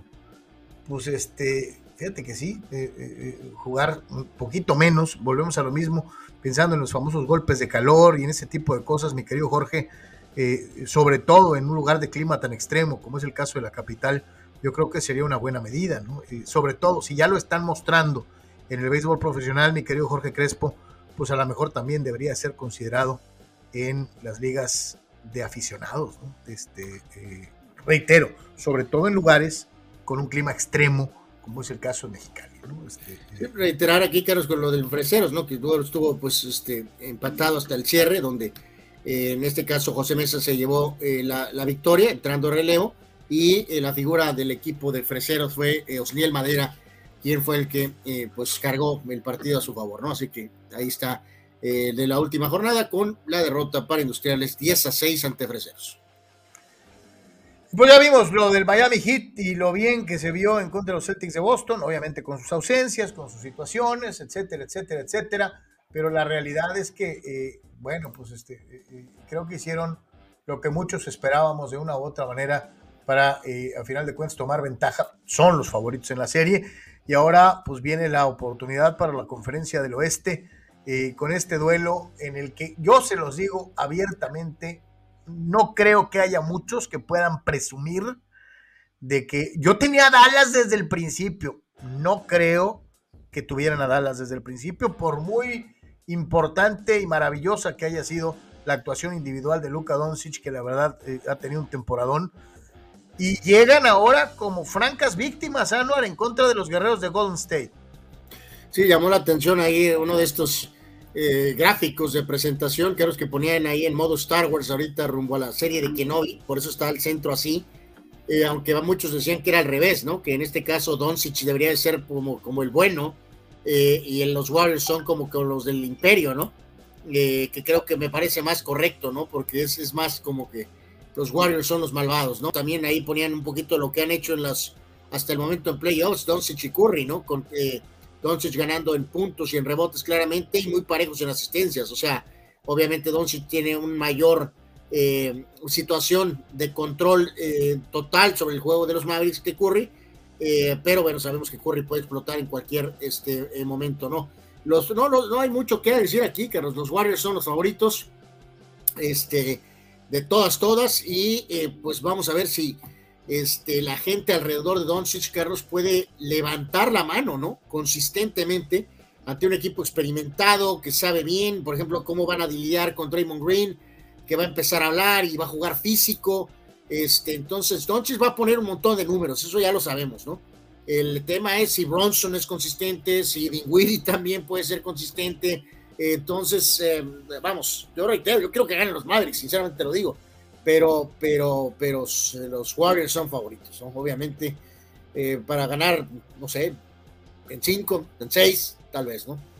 Fíjate, rolaba la gente de FIBA eh, eh, este videín en, en, la cuenta de Twitter de, de, de, de, la Federación Internacional de Básquetbol y dice, un Luka Doncic de 13 años haciendo 54 puntos, 11 rebotes y 10 asistencias en un torneo sub-13 disputado en Roma, allá en Italia, ¿no? Eh, eh, eh, así que, pues viví yo desde chiquillo, desde muy chamaquito, Doncic. No, no, no, pues tenía, imparable. Tenía, tenía 16 años, Carlos, cuando debuta en Real Madrid. O sea, simplemente, pues eso es una cosa, es un talento único, es un talento sensacional, ¿no? Digo, imagínate, 54 puntos, 11 rebotes y 10 asistencias a los 13 años de edad, no más, ¿no? Bueno, hay muchas de estas estrellas que con la disparidad dominan en estas edades, que los digo. Debutar a los 16 años en el mejor básquetbol europeo tampoco es este, poca cosa, o sea, es muy raro. Dice Héctor Ayón, los Warriors tienen que barrer la serie, los maps solo son Luca, pero si salen pachorras los Warriors, se les puede aparecer el chamuco como a los muertazos de los soles, dice el buen Héctor. Y, y, y sí, no, no creo, Héctor, que, puedan barrer, sinceramente. ¿Sabes, qué me llamó la atención, Anuar? Los, los, Golden State Warriors jugaron hasta con displicencia. Hubo momentos en los que tuvieron partidos terribles. Oye, 18 turnovers en el último juego. ¡18! Y aún así ganaron. ¿Cómo carajos? Pues Dallas también es así, Carlos. O sea, depende, pues insisto, mucho también pues de quién ande en vena, ¿no? Con el tiro. Pues. Eh, la cosa es que Warriors tiene gente pues más consistente, ¿no? dice Víctor Vines, yo creo que van a ganar los Warriors en 6. Fidel Ortiz dice, voy Golden State 4 a 0 ante los metiches y aguafiestas tejanos Mavericks, quienes están en la final por dedazo. Eh, Dallas tiene eh, una gran condición de local también, ¿eh? O sea, yo también estoy en ese rango tal vez, ¿no? De 6, Golden State. Ojalá y no, ojalá y ganen los, los Mavericks. Pero, pero sí, el pronóstico eh, racional, pues es eh, Warriors en 6. La final va a ser Miami Golden State. Pues puede ser, puede ser. O sea, reitero, Doncic va a poner números, así le tiren, le jueguen físico, le hagan lo que sea, va a poner los números. El tema es que uno contra cinco, pues no, se puede, ¿no? Vámonos con eh, la famosa lotería. ya, ya hablábamos mucho y le dimos mucho seguimiento a lo que fue el draft en la NFL. Bueno, pues ahora eh, eh, ya se dan a conocer los lugares en los que van a seleccionar los equipos NBA. Y le toca a la magia de Orlando, que perdió la magia desde hace un buen rato, eh, tener la oportunidad de llevarse al que puede ser el mejor talento en el draft colegial. Sí, más de una década, ¿no, Carlos? De aquella aparición con Howard ante los Lakers de Kobe, en el toilet totalmente la organización de Orlando. Tuvieron un par de buenos jugadores recientemente, los movieron, como fue el caso de Busevich, que lo echaron a Chicago. El Thunder, pues obviamente post era de, de, Durant y Westbrook de los últimos años, eh, también con una selección alta. Houston, ultra, super, mega sock la temporada anterior, es tercero. Sacramento, pues siempre está ahí. Detroit va a tener otro buen jugador. Y luego Indiana, Portland y ya después eh, Pelícanos y el resto de los eh, diferentes equipos. ¿no? A lo que voy aquí es en el tema de Orlando, Carlos, y de, de, de, esa primera, segunda selección, pues desafortunadamente no hay este eh, Orlando ya ha tenido este privilegio y en el 92 obviamente tomaron al Shaq, ¿no? En el 93 tomaron a Chris Webber en años consecutivos e inmediatamente lo cambiaron por Penny Hardaway. Y en el 2004 tuvieron a Dwight Howard. Evidentemente no hay, Carlos, en el draft ahorita, con todo respeto, a menos que me ultracallen en la próxima campaña, lo cual estaría bueno porque este, demostraría que hay un gran jugador, ¿no? Pero no hay eh, ni remotamente un Shaq, ni Dwight Howard, ni Penny Hardaway en el draft actual, ¿no? Se habla de tres oye, Anuar, ¿y el equipo favorito de todos los niños no tiene ronda en, esta primera? ¿No, tiene selección en esta primera pasada? Eh, ¿Cuál equipo de todos los niños, Carlos? El equipo favorito de todos los niños de 40 años para arriba. Eh, ¿Cuál equipo, Carlos? el equipo de tu héroe, LeBron. Eh, mi, héroe es Michael Jordan, Carlos. Ah, ok, ok. Eh, eh, ¿Dónde están los Lakers, Anuar? Pésimo comentario, ¿no? Bueno, pues evidentemente no, no, no, tuvieron un pésimo año, pero no, no entraron en la lotería, Carlos. Este, ¿No es esto? O sea, ¿quiere decir que vamos a seguir jugando con puro ruco o qué? básicamente, pues no pusiste ayer los salarios de los contratitos que tienen LeBron y Westbrook para el año que viene. Este, y, reitero, hay tres nombres que por ahí saltan: Jabari Smith, este, que es un buen tirador, o un muy buen tirador, este, Chet Holmgren, eh, y, un, y Paolo Banquero de Duke. Eh, pero reitero, Carlos, pues este, digo, hay otras listas diferentes en cuanto a principales prospectos del básquet colegial, pero ninguno, ni remotamente, no Shaq, no Penny Hardaway, no Wadai Howard, no Tim Duncans, en evidentemente este Víctor pregunta lo mismo que yo, ¿y hasta cuándo va a ser la propia selección del draft para los Lakers? Pues no recientemente, porque pues... Este, Uh, Fidel Ortiz la emprende contra el fulano Westbrook. Dice, deberían de llamarle el, señor de los no anillos, ya que nunca ha sido campeón en NBA. Pero pues tampoco fue Malone y tampoco fue Barkley, mi querido este, Fidel. ¿Qué le vamos a hacer? Dice eh, Juan Antonio, ese Orlando, ¿cuántas loterías ha ganado usando su magia? Dice, recuerdo al menos un par en los noventas que sirvieron para dos cosas. bueno, pero de perdida seleccionaron a, al, al Shaq y con la época del, centavo Hardaway, ahí se metieron a las finales y todo, mi querido Juan, de perdida medio figuraron. Este, eh, eh, pero bueno. Dice Danny Maiden, espero que los padrecitos no se desinflen después del juego de estrellas como están acostumbrados. Dodgers y Gigantes no van a dar tregua, que Blake Snell no se deprima y que Tony no vaya al Petco, dice Danny Maiden. ok. Eh, Dani Pérez Vega dice, creo que los Lakers no tendrán selección hasta dentro de unos tres años gracias al lesionado Davis. Joder. Oh my God. Eh, ah, aquí, este, bueno, es que ahí tuvimos un, este, eh, un ligero detallito, Carlos, con la cuestión del, este, del, del, em, del internet. No, no, del, del tema del, este, del video de en este caso de, de lo de la cuestión del video de, del partido de ayer, ¿no? Pero sí, pues, por eso lo este, comentábamos, ¿no? Con la, con la, con la, ¿cómo se llama? Con la, este, pues eh, eh, muy, este, eh, victoria importante de, en este caso de, de, Miami, volando a, a, Boston, sobre todo el tercer cuarto, ¿no? Después de que Boston jugó bastante bien la primera mitad pero este eh, Butler tomó control en la segunda mitad, todo el mundo se quedó asombrado, ¿no? De que, pues, ¿qué les dijeron, no? Pues, ¿qué les dijeron? Pues les han de haber recordado el 10 de mayo, yo creo, porque Miami salió posesionado y, explotó en el tercer periodo, y Butler jugó como lo que él dice que es, Carlos, ¿no? Que reiteramos, vamos a ver si lo puede cumplir, ¿no? Que es llevar a Miami, obviamente, a, una cuestión de final, y pues obviamente ganarla, es la única forma que va a tener un estatus de, ultra superestrella eh, ahorita es un muy buen jugador, es una estrella, pero no es ese. Eh, él, él dice que no tiene reconocimiento, pues gana el título, papá, ¿no? Pues eso es lo que tienes que hacer. Entonces, sí quedaron sacudidos poquito los Celtics, ¿eh, Carlos? Porque eh, les jugaron muy físico.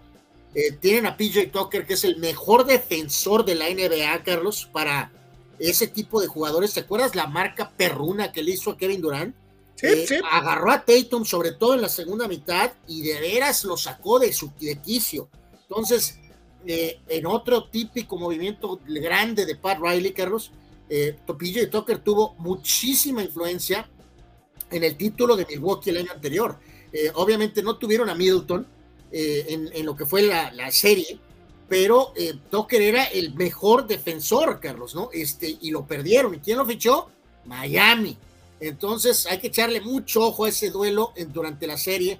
PJ Tucker contra Jason Tatum, porque si Jason Tatum es la estrella que él, o sea, que él creemos que es, Carlos, pues va a tener que ganarle eh, el duelo a PJ Tucker por lo menos un par de eh, juegos. Draymond Green, Draymond Green se sintió aludido cuando no lo señalaste a él como el mejor jugador defensivo de la liga, ¿eh? No, bueno, pues digo, este, pues sí, pues sí, sí, sí seguro me va, me va, este, eh, me, no, estaría de acuerdo conmigo, tal vez, ¿no? Pero, eh, insisto, colectivamente le jugaron muy físico a Boston en la segunda mitad. Eh, Butler estuvo desatado, 41 puntos, Carlos, y decían los analistas expertos, ¿no? 0 de 2 en tiros de 3. O sea, estuvo estelar en la línea y sus 41 puntos realmente nada del tiro de 3 puntos, ¿no? Que es raro en este básquetbol moderno, ¿no? Entonces, eh, es el primer partido, pero sí fue un mini, mini statement de los del Miami Heat, Carlos. Dice, dice Dani, eh, PJ Tucker es igual de molesto para las estrellas de la a, la defensiva que Patrick Beverly, pero menos bocón. No, por eso yo decía, yo creo que Tucker y Green hoy, hoy por hoy son los, los defensivos que se te meten en la cabeza, eh, pero con la diferencia que Tucker no se va tan seguido como Green, ¿no? pues ajá, como el boconazo de, como dice, de Beverly, que por cierto anduvo de analista este, en los últimos días lanzando incoherencias y diciendo casi casi que era mejor que James Harden y arrasando con la carrera de Chris Paul. Este, una nulidad, Pat Beverly, pero bueno, pues lo llevaron a la tele y lograron lo que querían, que era que pues llamara la atención, ¿no? Entonces, eh, vamos, obviamente creemos que esta va a ser una serie también, pues por lo menos tal vez de seis juegos, Carlos, pero al final sí es un, eh, insisto, mensajito ahí el que mandó el hit, eh, tal vez en la segunda mitad. Jorge Crespo le cae encima a Jimmy Butler, dice, Butler, ¿qué? Siempre se le abrió la cajuela enfrente del denominado rey, igual que Kyle Lowry, Lowry en, en, Toronto, dice Butler que hay jugadores que les da pánico ver a Lebron enfrente, ¿no? Bueno, pero pues no hay Lebron ahorita, ¿no? Entonces está Jason Tatum en los Celtics enfrente y luego va a tener que enfrentar probablemente a este a, Stephen Curry los Warriors. Anuar puso Anuar puso PJ Tucker. Dani dio la, otra opción. No, no, no, no. Yo di otra. Y ahora Omar Stradamus brinca y dice que el mejor defensivo es no, no, no, no, A ver, espérame, Omar Stradamus. O sea, estadísticamente Gobert te da muchos tableros y siempre es el líder bloqueador, es un auténtico centro. Pero, pero los, eh, defensores activos, Beverly más con guardias y Draymond Green y, este PJ Tucker con alas, este, eh, es, es, o sea, son posiciones todos distintas, ¿no? Entonces, este, sí, Gobert sí es muy buen tablero y es muy buen bloqueador pero eh, no decíamos hace un rato que cuánto le hubiera durado a Shaq, dos, dos segundos, ¿no? Lo hubiera aplastado como un bicho. O sea, entonces es un muy buen bloqueador y tableros. No significa que es un gran defensor de bola, como lo es PJ Tucker, como lo es hasta cierto punto Draymond Green. Y también ah, no, hubo gol, ¿no? Hubo gol en, en, la final de la. Sí, ahorita eh, nos decía Manny, pero era el, el medio tiempo, ¿no? Ya ahorita anotó el Rangers, ¿no? Uf, esos. Eh, si pierden los eh, hooligans alemanes, Carlos, a ver si no acaban con Sevilla, Dios mío. Oye, qué un, terrible error defensivo. Eh, un cabezazo para atrás que le cae al delantero y aprovecha para refundirla. ¿eh? un cabezazo en media cancha, un defensa que se va de Océano Pacífico y una gran resolución para marcar la diferencia. y, el 1-0 el 1-0 hasta el momento, ¿no? Sí, el, favorito era el, era el, Frankfurt, ¿no? Pero bueno, vamos a ver qué pasa. Y reitero, sí me preocupa ahí el, estado anímico de los, de los fans, ¿no? De los... Eh, pues velos, Están eh, un poquito alterados, ¿no? No, están estáticos, están que no se la creen, la verdad es, es increíble, la gente está contentísima. Digo, obviamente los alemanes, pues ya sabemos que no les gusta perder, ¿no? Eh, dice Dice Danny Maiden, ¿creen ustedes que algún día vuelva a hablar de fútbol, eh, que vuelva a ver en el fútbol otro jugador tipo Pelé, Maradona, Jordan o Montana en la historia de sus deportes? Sí. Tarda, pero sí, sí sale. Pues no sé, a ver, tarda y a veces no tarda, pues ya viste este de cómo apareció, vamos a decir, Messi, Carlos, ¿no? Eh, sí, habrá, sí habrá, sí habrá. Pregunta Gabriel Ortega, si solo pudieran dejarle a uno el apodo del lesionado, ¿a quién se lo dejarían? ¿A Davis o a Stanton? Absolutamente, los dos lo tienen, ¿no? Pero, pero yo, a Davis totalmente, Anthony Davis, sí. Totalmente. Davis. Totalmente Davis. Marcos, Marco Verdejo dice: Saludos, Carlos Álvaro, excelentes series nos ha regalado la NBA. Este año los ganadores somos los fans, bien por la liga y su comisionado que ha mantenido y elevado el nivel de competencia eh, y su proyección y difusión siguiendo el buen trabajo de David Stern. Dice, saludos y buen día, mi querido Marco, saludos. Y yo te digo algo, yo he disfrutado todos los juegos durante la temporada, eh, eh, de los Lakers, en donde constantemente hacía corajes, constantemente. Este, ya al rato opté mejor por no verlos, porque me daba mucho coraje. Este, pero disfruté grandemente de juegos en temporada regular y en los playoffs me he divertido como enano. Eh, la verdad es que ha estado muy buenas las. La liga trae un nivel muy parejito, hay muchas estrellitas, eh, está sabroso, el, básquetbol está muy bueno, eh, eh, esa es la realidad. Sí, sí, mucha gente podía estar harta de Lebron, ¿no, Carlos? Pero no al grado de que los Lakers se convirtieran, como quien dice, en el arroz, este, en el negro en el arroz, ¿no? entonces eso es como la, manchita de la campaña, pero en general, pues este, insisto, creo que es una buena etapa de NBA, sin duda ¿no? Dice Juan, Davis y Stanton son hermanos lesionados. Dice, por mí que compartan el mote. Eh, de hecho, eh, lo tienen compartido, ¿eh? sin duda alguna. Dice Julio, ¿cuál sería el factor, Carlos, para lo atractivo de la NBA? Lo que acabo de decir, ¿no? que cada equipo de veras tiene sus estrellitas y, y, hay muchos equipos con diferentes personalidades. Creo que han logrado eso en un tiempo en el que ya se superó aquello de los, de los, eh, de los grandes duetos y de los grandes tríos. De repente como que hubo un montón de equipos que tuvieron sus propias estrellitas jóvenes y han venido creciendo y evolucionando a la par. Y cada vez vemos juegos más parejos en, eh, muchos de, los partidos de media tabla para arriba. Este, y aún con los equipos malitos hay buenos jugadores. Creo que es un muy buen momento de talento para el básquetbol eh, de la NBA, Julio. Creo que eso es lo que no, Y además, Carlos, o sea, es una era de puntos, o sea, no es una era de donde está el tema defensivo, o sea, en fin, este, eh, está la cuestión obviamente del, del bombazos, de tiros de tres, los de han mejorado todavía, creo yo, de manera en general muchísimo, entonces es una, por supuesto que es una buena etapa NBA en esta parte final de la carrera de LeBron, donde pues eh, otra gente necesita levantar la, mano, ¿no? Y pregunta precisamente Julio César Manjarres, Anuar, ¿crees que gire todo, que, que todavía la liga gire en torno a LeBron? No, no, o sea, todavía gira bastante, pero ya no toda la NBA, evidentemente, como, como, como fue hasta hace poco, ¿no? Omar Stradamos, sí, este año fue bueno en la NBA, el que sigue va a estar mejor. Si este año fue bueno en la NBA, el que sigue va a estar mejor, dice. Regresarán varios jugadores lastimados. todos. Este, por lo pronto ya, ya entramos en Oye, Aquí reitero que realmente ayudaría muchísimo. ojalá y que ganara Miami, que ganara este, eh, Dallas, Carlos. Más por lo que representa Boston y sobre todo Golden State. Sería muy bueno para la liga si apareciera eh, eh, Miami o Dallas campeón. Vamos a ver qué pasa. Vamos al Cibacopa, eh, en donde, bueno, a final de cuentas creo que ya eh, y jugando eh, en condición de local, Sonkis logra llevarse una victoria, ¿no? Este, sí, pues ya en lo que es esta etapa de segunda vuelta, se obtiene la victoria en contra de, Hermosillo, 78 a 71, este, jugando en su arena. evidentemente, para el equipo, la, no sé si a lo mejor un poquito este, la situación de resultados, que tanto haya mermado un poquito el tema genérico de interés, eh, con esta victoria 3 y 4 en la segunda vuelta y están obviamente en la, en la parte, en la parte eh, baja, Carlos, ¿no? O sea, hay que, hay que remontar, ¿no? Sin duda alguna.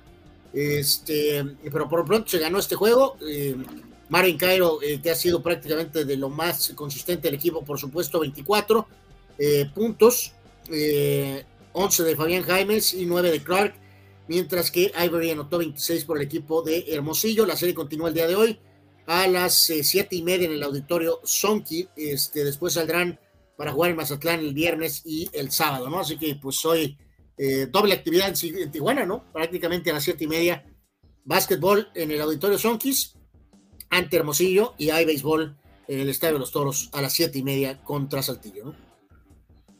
Dice Dice Dale Rebaño, para lesionados Garrett Bale, dice, ¿cuál sería el clásico o juego más atractivo de la NBA? Es Lakers Celtics. Ese es el, clásico. El, clásico de la NBA, por supuesto, es Lakers Celtics. Pero, este, y para lesionados, me cae que es cierto, nomás porque Anuar medio lear del DC cuando lo mencionamos, porque él, lo considera, él lo considera. Pero ah, Garrett Bale pues, está a la altura de Anthony Davis o de Giancarlo Stanton, ¿eh? Stanton no ha podido realmente al final trascender para un título con Yankees. Lesionado Davis, al menos ya le contribuyó para darle uno a los Lakers. Y Bale, pues tuvo una etapa bastante decente, su primera parte de carrera en el Real Madrid, ¿no? Desplomándose brutalmente en la parte final. Eh, pero ahí en ese sentido, pues el que está todavía más bajo fuego puede ser Stanton, ¿no? Que tiene que ayudar a los Yankees a por lo menos llegar a la Serie Mundial, ¿no? Oye, pregunta Julio Díaz en, WhatsApp que si, ya, que si ya corrieron a Reynoso los del Cruz Azul. Este, pues no, no, no lo han corrido. Me parece que más bien termina la, relación y, les dice: Ahí está su equipo, cabrón. Yo ya hice lo que tenía que hacer y, que les vaya bien, ¿no? Este, eh, eh, esto es lo que traen a todo que da. Abraham Mesa dice que ama Cowboy Grand Hill, era el king, el rey de las lesiones. Eh, por supuesto, fue el, rey de, las lesiones. El, de los toros de Chicago, ese es el rey de las lesiones. Y se me va el nombre, carajo. Eh, ah. el que se quedó, el que era la gran estrellita después de Jordan, hombre. Derrick Rose. Ajá, de ese tipo vivía lesionado, ¿no? No, bueno, bueno, bueno, por eso, pero, pero pues claro, Grant Hill durante su tiempo también fue desafortunadamente atacado por, lesiones. Sí, dice Dani, Dani, Pérez Vega, dice Derrick Rose, sí, ese fulano vivía lesionado, lesionado todo el tiempo. Eh, eh, eh, dice Juan, Bale hizo el gol del gane contra el Atleti en tiempo extra y contra Liverpool, y su porterazo. Dice, ya tiene su saldo para hacerle al Magarret y decir que él es el chido. No, pues no. Sí, o sea, deplorable su etapa final, ¿no? Sobre todo en la, etapa post-cristiano es miserable para Bale, ¿no? Donde reiteramos, Florentino Carlos juraba que era este el que iba a levantar la mano y resultó que era Benzema. Este es muy buen hombre. La memoria, prodigiosa de Abraham. Pero es un hombre relativamente eh, que tiene un estatus mediano, ¿no? De mediano a, o sea, no es Sí, es una superestrella, ¿no? Sí, eh, Alex Red Sox, eh, se equivoca dándole ese dineral y evidentemente fue un desastre eh, en todos los sentidos, ¿no? Este, pero si, si, si notamos, estos que, jugadores que hemos mencionado tienen un estatus superior al de Jacoby Sperry, ¿no? O sea, el caso del mismo Rose, Grant Hill, Anthony Davis, Garrett Bale, o sea, todos tienen un estatus superior al de Jacoby Ellsbury. Juan Antonio dice, Derrick Rose llegó lesionado y a veces se curaba. A veces. Pues sí, llegó a ser MVP de la liga, increíblemente, ¿no? Eh, eh, es, así como para llorar, pero bueno. Un día como hoy, un día como hoy, 18 de mayo, en Deportes. Vamos eh, rápido un poquito con la cuestión del día este, de hoy, Carlos, donde siempre aparecen por ahí algún este, nombre interesante. Y en este caso, bueno, está Bruce Robinson, leyenda, por supuesto, del béisbol eh, con eh, pues el tema de, su participación con Orioles. Él este, nació en 1937. También leyenda, Mr. Octubre, Don Reggie Jackson. Eh, Reginaldo Martínez Jackson. Cumpleaños. El día, 14 el que le ganaron, el día que vino el, cuadrangular anual de, de Scott Brocious sobre Trevor Hoffman, que es uno de los días más tristes de mi mondriga vida. Como, bueno, yo me acuerdo de los tres que le dio a los Dodgers en Serie Mundial jugando, ¿no? Como comentarista deportivo, me tocó platicar y hacer una larga entrevista con Reggie Jackson que se portó maravillosamente bien con ese servidor. Había gente en el vestidor de Yankees, digo, gente maravillosa como el caso de Bernie Williams, que era un caballero, y, algunos como que les daba medio miedito acercarse a Reggie, eh, sobre todo de los gabachos, para preguntarle cosas. Porque pues obviamente, y todos lo sabemos, corre la leyenda de que es un tipo de pocas pulgas. Llegué y utilicé mi línea clásica para abrir entrevistas eh, con, atletas estadounidenses para México, ¿no? Me contestó en español, Anuar.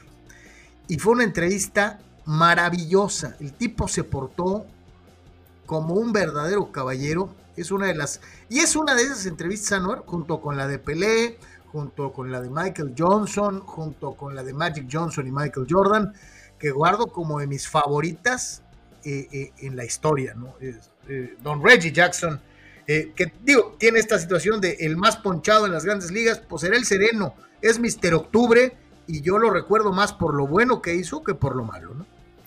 Por supuesto, y reitero, nunca olvidaremos dándole tres bombazos a los Dodgers de Los Ángeles en un mismo juego para finalmente acabarlos. Así que este, tan solo por eso, eh, evidentemente es una auténtica leyenda eh, el señor Reggie Jackson. Él nació en 1946, polémico, eh, duro defensa, Eric Gates de Bélgica, del PSV Eindhoven. Uno de los enemigos de Hugo. Recordamos, ya lo hemos contado en el pasado, Carlos, este, con batallas furiosas en contra de Hugo Sánchez, que en una de ellas eh, en una de ellas, eh, eh, vamos a decir que depositó saliva en la cara de Eric Gerets, este, y es una imagen que nunca olvidaré, ¿no? Pero era, era bravo Gerets en todos los sentidos, lateral derecho, líder.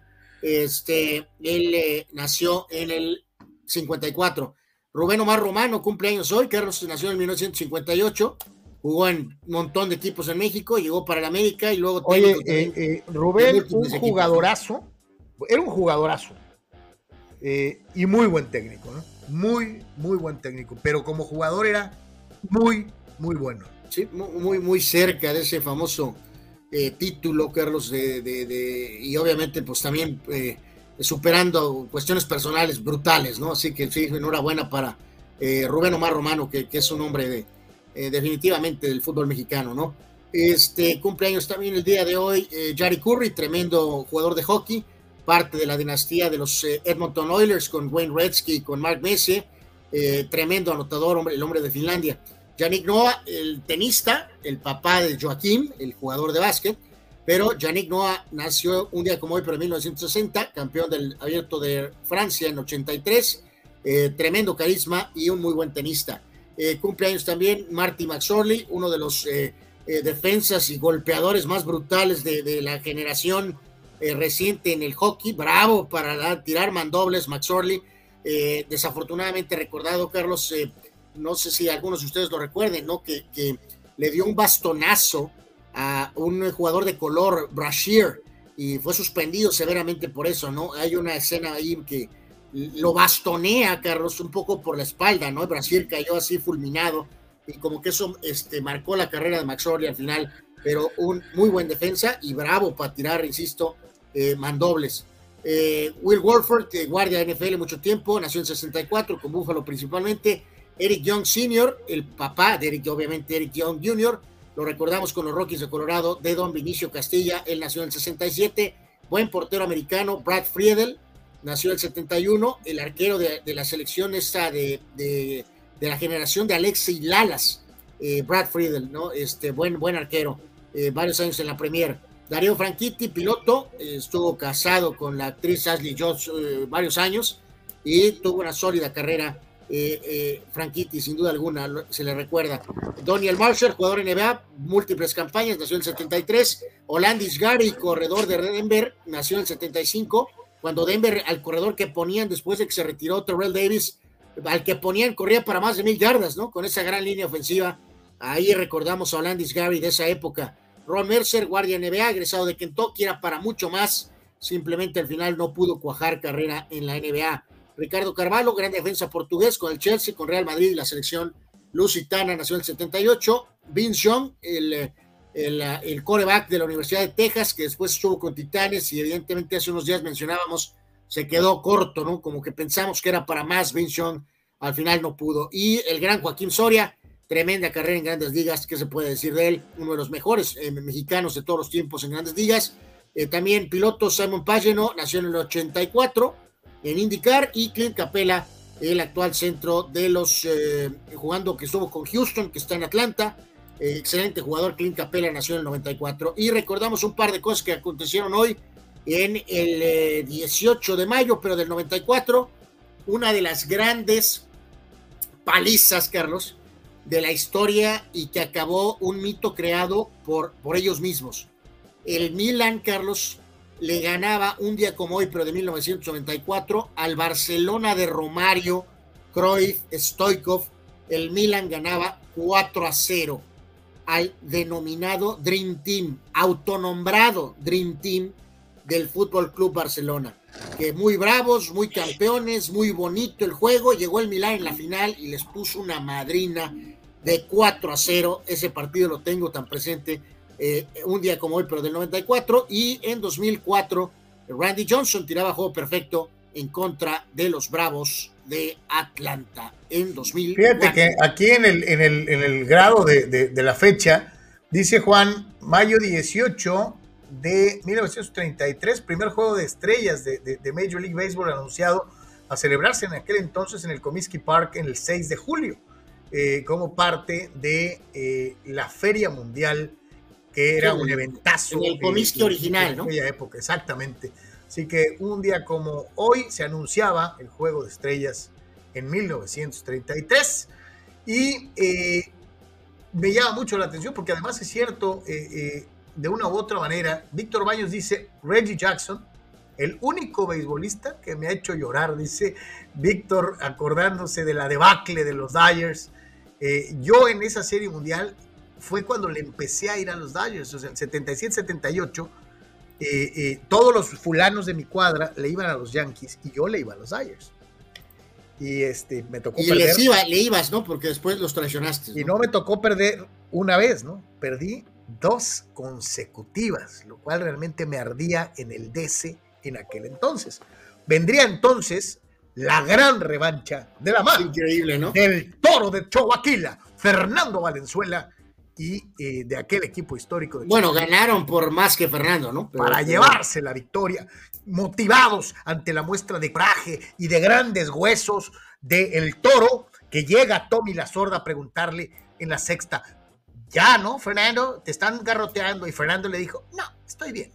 Y con grandes polainas motivó a los Dyers hasta llevarse la victoria, ganándole a Dave Righetti, fulano. Gracias a, los huesos de Fernando. Bueno, ganaron los Dodgers, los Dodgers, ¿no? Los Dodgers Fernando lograron la victoria. Ganaron los Dodgers. la victoria. Ganaron los Dodgers, ¿no? Ganaron los Dodgers. Ganaron motivados por las polainas del nativo de Chihuahua. Sí, señor. Este, y reitero, ¿no? Y después de vivir tan intensamente esos vuelos, traicionaste a los Dodgers, ¿no? Qué cosa tan Cuando, cuando Rupert Murdoch los echó a perder. Sí, así es, así es. Eh, no, eh, eh, no aquí Víctor Baños te, desnuda completamente, ¿no? O sea...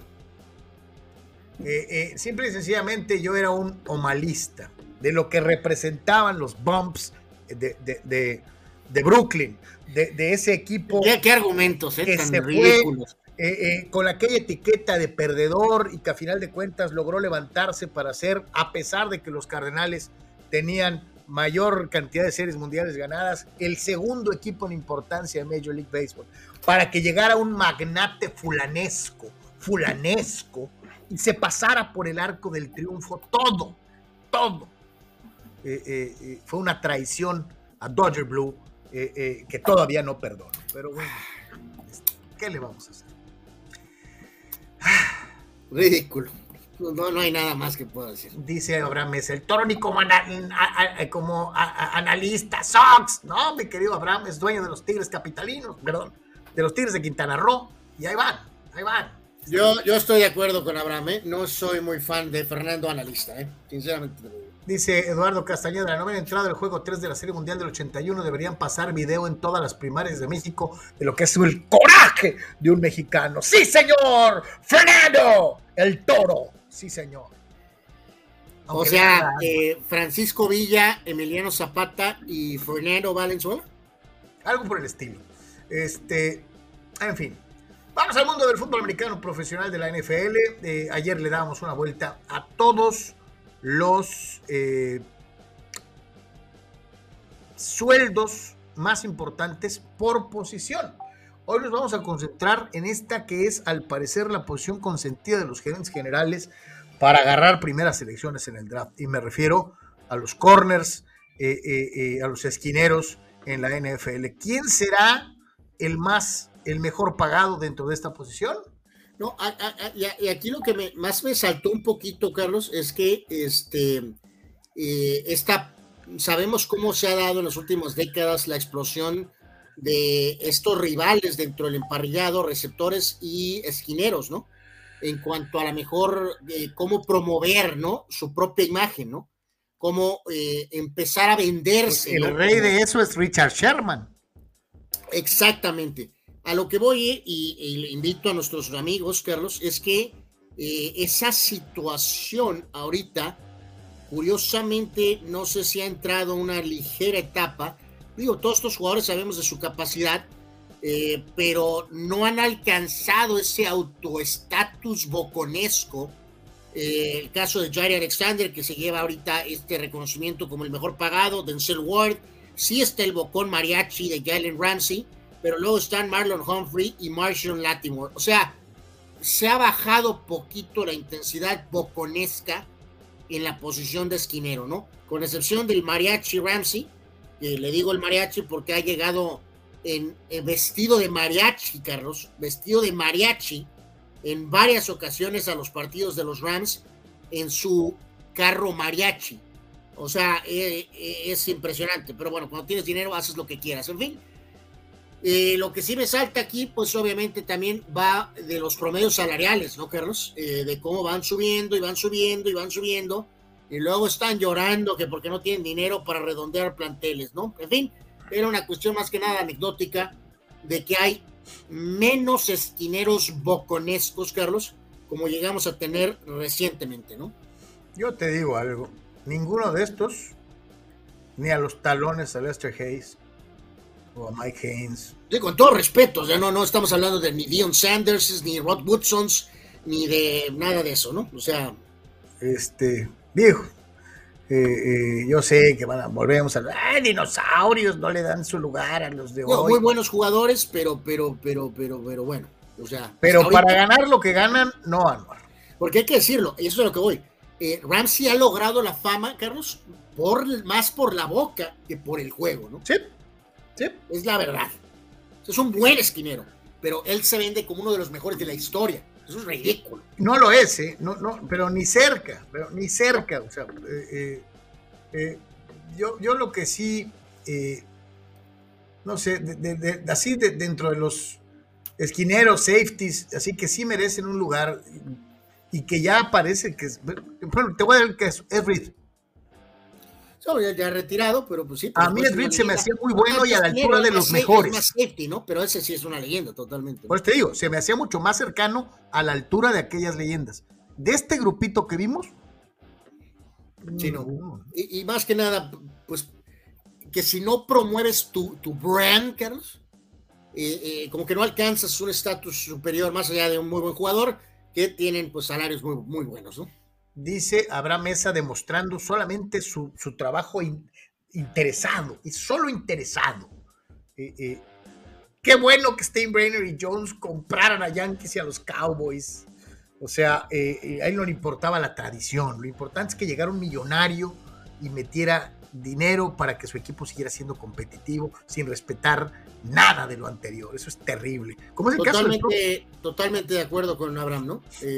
Eh, esa frase murallesca de Carlos, esa eh, narrativa, esa historia bufonesca, eh, inocente, absurda, ridícula, romántica, de, de, irle a los Dodgers para irle a los padres por culpa de Robert Morgan, es, es absolutamente, no tengo palabras. o sea, sería más valiente decir Vivo en la región Tijuana-San Diego, me empecé a encariñar con los padres porque los cubría, porque me cautivó la temporada del 98. Son razonamientos mucho más claros, más decentes, más honestos, y sin embargo tenemos que venir con una fábula, con una fábula a decir que dejé de irle a los Dodgers y ahora no entiendes el corazón. de Rupert Murdoch, que lo único que hizo fue venir y meter billete. Tú no entiendes al corazón, Anuar, es otra cosa. ¿Qué, soy un robot o qué? Dice, si eres un maldito robot, dice Juan, si al América lo compra Elon Musk, ¿le dejarías de ir? No, claro que no. Venga, venga. Elon Musk, como pusimos en un humilde gráfico días, viste de charros a todos, ¿no? Recuerdan que puede comprar al América, al Barcelona, al Real Madrid, al Bayern a todos. todos juntos. Sí, sí. O sea, esa es la expresión vestir de qué? De, charros. él puede comprar, según la gráfica, él podía comprar creo que a los, a los 20 equipos más caros del mundo, ¿no? Sí. y todavía le sobraba para sus chicles. Hablando del fútbol americano, precisamente ayer y el otro día decíamos de los nombres, ¿no? Hay ciertos nombres que son así como, como muy, muy del deporte, ¿no? Mookie Betts. Eso es como que muy beisbolero, así sabrosón. Ah, ¿Cuáles son los nombres más para el fútbol americano de la historia. Y hay algunos que son verdaderamente históricos por lo que representaban. Eh, eh, se oyen como de jugador de fútbol americano, ¿no? Dick Butkus. O sea, chale, ese, ese, güey no podía jugar fútbol, ¿no? O sea, eh, ni veis, ¿no? Tiene que jugar fútbol americano. Conrad Dobler. Ajá. ¿Qué me dicen de Chuck Long? Chuck Long. Y desde luego del inmortal de los Rams, Jack Youngblood. Eh, la verdad sí son nombres como que muy etiquetados de jugador de fútbol americano. Ahí difiero de Happy Feller. Happy Feller me suena como a beisbolista, la verdad. Eh, eh, Bronco Nagurski es extraordinario, ¿no? Este también, Bronco. O sea, e, ese es nombre de americano, no tiznaderas, ¿no? Está curioso esto, Carlos, porque son, son buenas alternativas. Dick Butkus es increíblemente sensacional. Conrad Dobler también. Eh, no tanto Happy Feller. Jack Happy Feller me suena a, a, beisbolista. No, no soy muy fan de Chuck Long, la verdad, pero Bronco Nagurski de veras es de los mejores. Yo tengo una eh, gran afición, Carlos, por los eh, eh, la conexión que será hawaiana, samoana, Carlos, o no sé, imposible no recordar a, a Mosi Tuyasosopo, a Baisi Kajema, a Chris no, Y hay otro que se te está escapando, Mosi Tatupu. No, no, sí lo dije, sí mencioné. Dije, o sea, a Mosi Tatupu, Baisi Kajema, a Chris Matumafala. Este, Maguamafala eh, creo, como sea, Aguamala, este, eh, esos eh, nombres samoanos, hawaianos, son muy, muy buenos. Pregunta Eduardo San Diego si podemos ver sus comentarios. Pues sí, aquí estamos, mi querido Eddie. Este, dice Abraham Mesa, Anuar Tinman Yeme, el hombre de Ojalata, ¿ok? dice a Juan Pitones, hay que decirle a Elon Musk que compre todas las ligas y aplique lo de la NCAA a nivel global. ¿Para qué quieres todas las ligas en manos de un solo fulano? este, nada que ver. Este, eh, pero sí, sí hay, hay algunos, hay algunos nombres que son así como que, sí, como que muy de, muy de cierto deporte, es una realidad.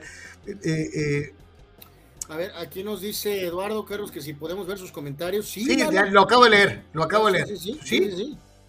Sí, este, claro que los podemos ver, o sea, no sé por eh, qué no. Sí, pues estoy buscando si teníamos pendiente alguno, Eduardo, pues no. No, según yo no. Sí. Este, pero este último que nos pusiste, este, sí, sí, sí lo vemos. Adelante, por favor, con tu mensaje. Dice Víctor Baños, eh, Dice, muchachos, ¿cómo han cambiado los tiempos en esto de los juegos completos de los abridores? Dice, para muestra un botón y me manda un, eh, un gráfico. Lástima que este no se puede usar. Eh, los gráficos que nos mandan en WhatsApp no se pueden poner en, en compartir pantalla, no sé por qué. Pero mencionaban en la temporada del año en el que yo nací, 1966, nos manda Víctor, los lanzadores que tuvieron juegos completos. Sandy Koufax, el genio zurdo de los Dyers, tiró 27 juegos completos en esa temporada. El inolvidable Juan Marichal con los gigantes tiró 25 juegos completos. Uno de los eh, eh, lanzadores más recordados entre, entre los pitchers de color de toda la historia, Bob Gibson, en 1966 tiró 20 juegos completos. Solamente por citar los tres líderes. En esta eh, eh, eh, lista aparecen nombres tan importantes como Gaylord Perry, quien tiró 13, como Dean Chance, que tiró 11, como Don Drysdale, que tiró 11. lo que habla, pues definitivamente, de que era otra era, otra forma de apreciar el béisbol. y reitero, 27 juegos completos de Kufax en 1966, Anuar ¿Sabes lo que es eso? Pues, eh, pues bueno, pues Koufax sí tuvo lesiones, Carlos, pero, pero hay otros pitchers, evidentemente, que tuvieron también cargas de trabajo, este, vamos, descomunales, que no se ven ahora, que tuvieron carreras absolutamente completas, ¿no? Entonces. No, no, y este, acuérdate que, que, que Koufax no se retira por una lesión del brazo, se retira porque tenía un problema de salud. Este, bueno, eh, por eso, pero como, sea, no, no, tuvo una carrera, pues, este, vamos, a, full. Pero hay un montón de pitchers de esa época, vamos, un montón, cientos, o sea, de que tuvieron eh, ese tipo de, de, carga de trabajo y, realizaron su carrera normal, o sea, completa, total, ¿no? Y aquí se la pasan cuidando las carreras desde el primer día. Es, es increíble, ¿no? Juan Pitones dice... es, es, su primera salida, tengo que cuidarle el brazo. Es que es la mitad de su, de su carrera, tengo que cuidarlo para que pueda extender su carrera. Es que es la parte final, tengo que extenderle la carrera. O sea, se la pasan cuidando la carrera toda la vida. Juan dice, Indianapolis tenía un petardo llamado Ivy Joe Hunter. Eh, ok, nombre, sí, interesante. Dice Rule Sayer, no recuerdo su apellido, pero uno de los recién drafteados de los Chargers se llama Otito, dice. Ok. Otito. Dice Jorge Crespo, y esto es cierto además. Para nombres, Taco Charlton, dice. Taco Charlton, muy bueno. Nombre, dice. Lástima de petardazo. Totalmente de acuerdo, ¿no? Eso sí, es, es le pone taco a su hijo, Anuar? Eh, es una muy buena pregunta, Carlos. Porque la verdad es que taco, taco es taco aquí y allá, ¿no? Sí, sí, sí, Taco, es taco. Siempre. Empieza, empieza las semifinales del fútbol mexicano y obviamente, bueno, pues viene el duelo entre el campeón y el equipo que dirige el técnico que es Ave de las Tempestades, que amas o que odias, como es el caso de Miguel Herrera, con el equipo y la plantilla, la segunda plantilla más cara de todo el fútbol mexicano. Eh, Tigres ha ganado todo recientemente, eh, sin embargo ya no tiene a Tuca. Eh, Atlas ganó el último campeonato, muchos asumían que no iba a repetir y se ha encargado de callar bocas. Eh, es un duelo muy interesante, es más aplicado tácticamente Atlas que eh, Tigres, pero las individualidades de Tigres ofensivamente creo pesan un poquito más que las de Atlas, que es más equipo eh, en casi todas las líneas que el conjunto regiomontano. ¿Quién atraviesa mejor momento entre Camilo Vargas o el Patón Guzmán, los dos. Los dos tuvieron series en esta liguilla extraordinarias eh, en la posición de arquero. ¿Quién puede ser más decisivo, Furch o Guiñac? Guiñac viene de ser campeón de goleo.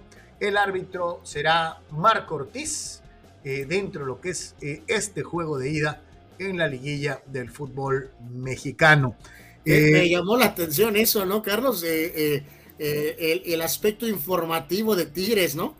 Poniendo el nombre del árbitro. O sea, ¿qué, qué, qué, diablos? Que ¿Para qué diablos Tigres está anunciando quién es el árbitro? Eh? Pero bueno, el punto es que anunciaron quién es el árbitro, ¿no? Eh, no sé si sea un movimiento muy herrera, ¿no? Eh, la verdad, Carlos, este, soy sincero, hablando con el corazón, como es en este programa, con la tripa principalmente, como debe de ser. espero una buena serie en general en lo futbolístico, pero con la tripa tengo severos problemas, ¿no? No quiero eh, tengo problemas severos con que Herrera gane con Tigres porque va a detonar el ardor del aspecto águila eh, en general y tengo problemas eh, severos con el Atlas por tu culpa, ¿no? Entonces, sinceramente, estoy aquí como que holy moly. Ah, no, no pueden perder los dos, ni le puedes ir a los dos. Sí, ya lo sé, ya lo sé, exactamente. Por eso estoy en esta encrucijada, ¿no? Así que pues me voy a inclinar. A ver, eh, te, la voy, a reducir. Dime de los dos planteles el jugador más antipático que hay y ya con base a eso decide. No, no, pues eh, obviamente el patón, ¿no? El patón. El patón, pues es un excelente arquero, pero es un, es un patán, el. A veces, a veces es un patán, el patón. Eh, con todo el dolor de mi corazón, pues sí, voy a inclinarme por el Atlas para ver si sale de esta serie, Carlos. La verdad, lo admito. Como Águila, me va a arder, eh, ya saben en dónde. Eh, si Herrera se da la media vuelta y relativamente rápido gana el título con Tigres y nos lo restriega en la cara, Carlos.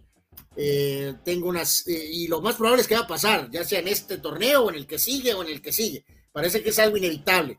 Pero a lo mejor si se tarda un poquito, el ardor va a ser menor.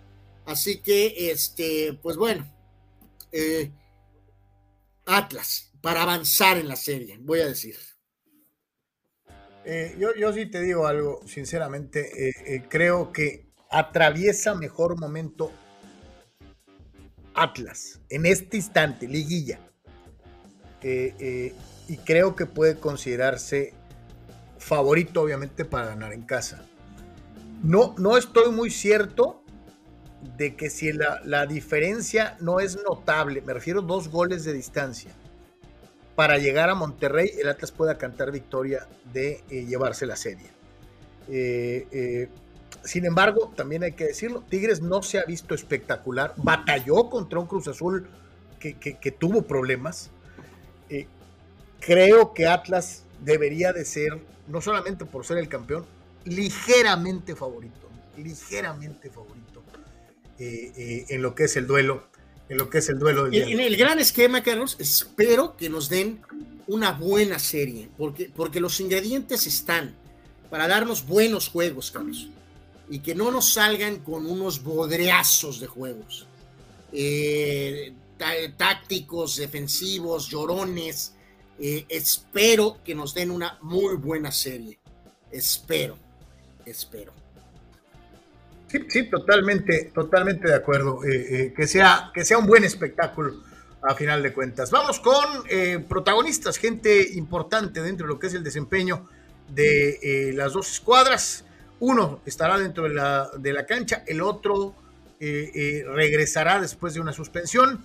Eh, uno como jugador, el otro como director técnico. Primero nos vamos con el campeón del fútbol mexicano, eh, decisivo para la obtención del primer título de Atlas en setenta y tantos años, eh, Julio Furch.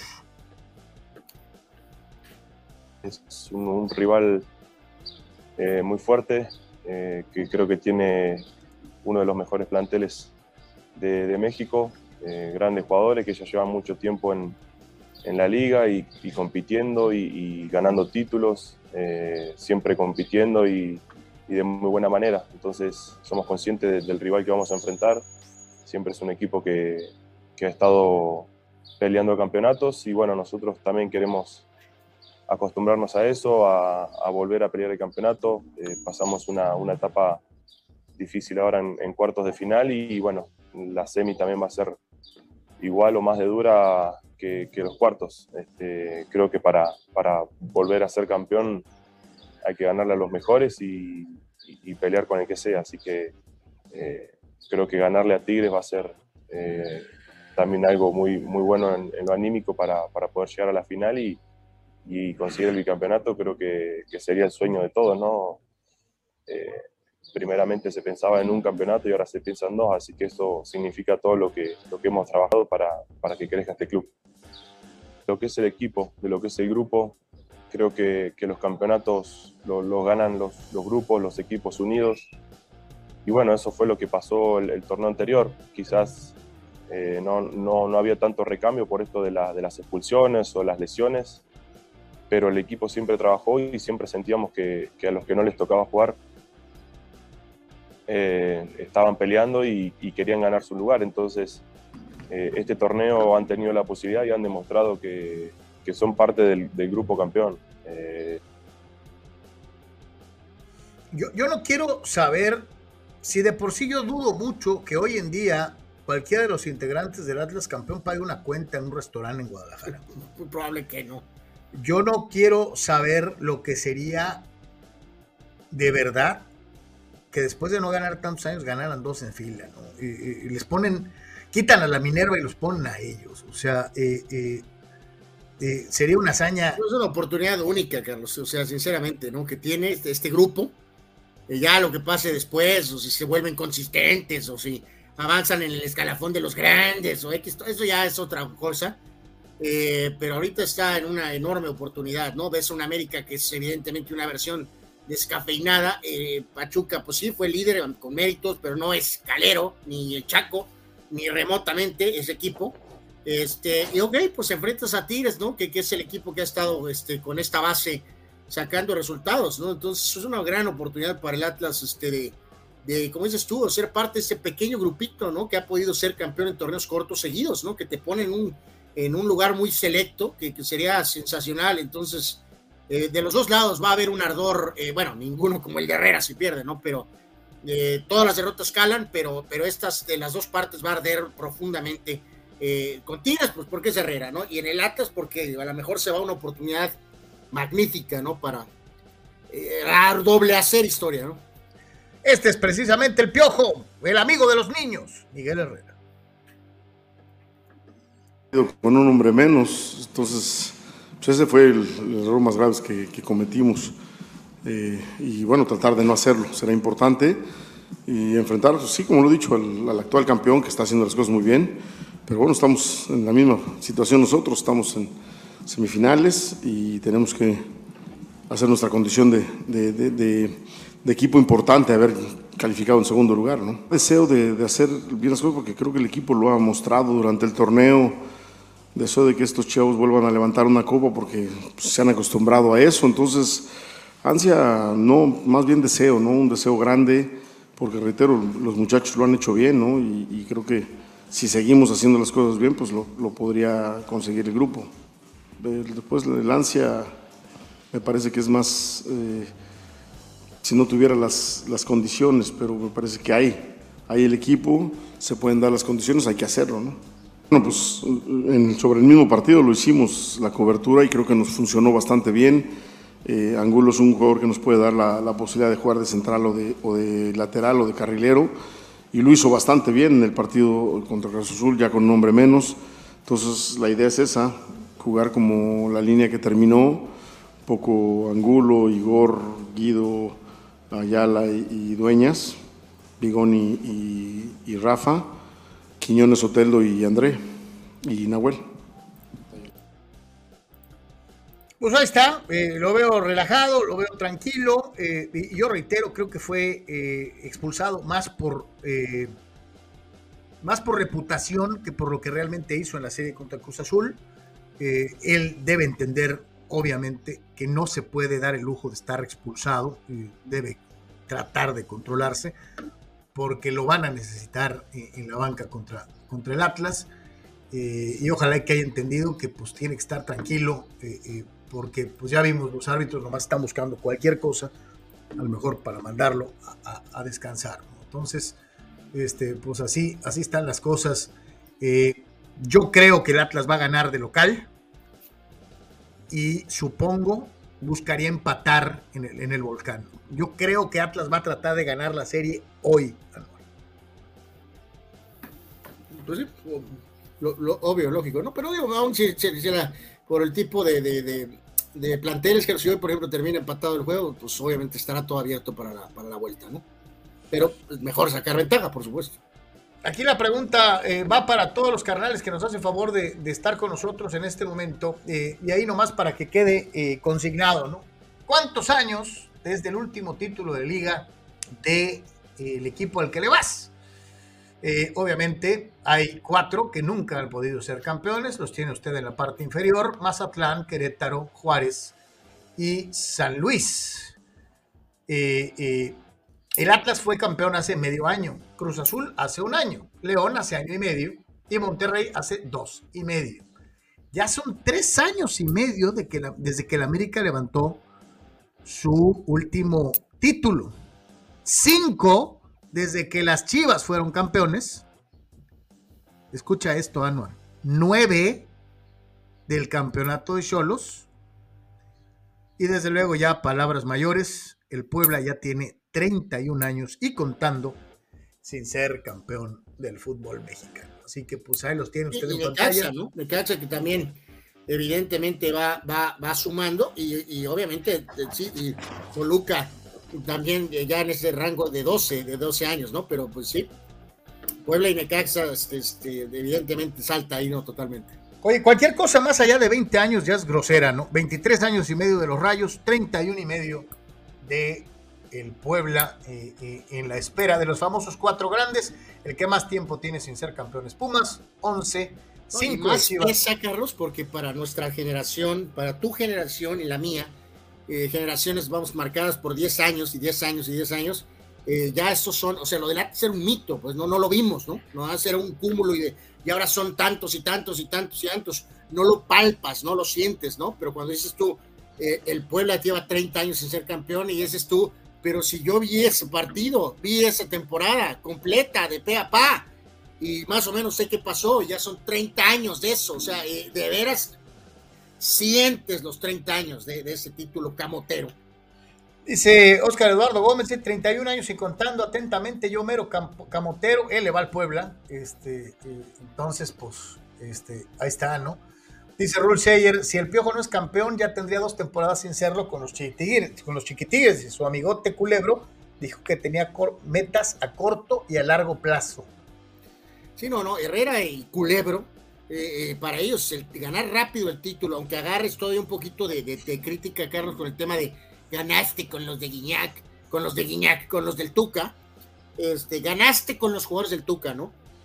ganar rápido te permite, evidentemente, tener más calma, ¿no? Rápido, o sea, te quitas el título de encima, te quitas esa presión y la continuación de esa eh, situación de hacer el equipo más a la Herrera, como van saliendo los tucos, eh, pero todo eso se, estaría mucho más calmado si Tigres saca este título, o sea, ya, se, se, quita eso encima, ¿no?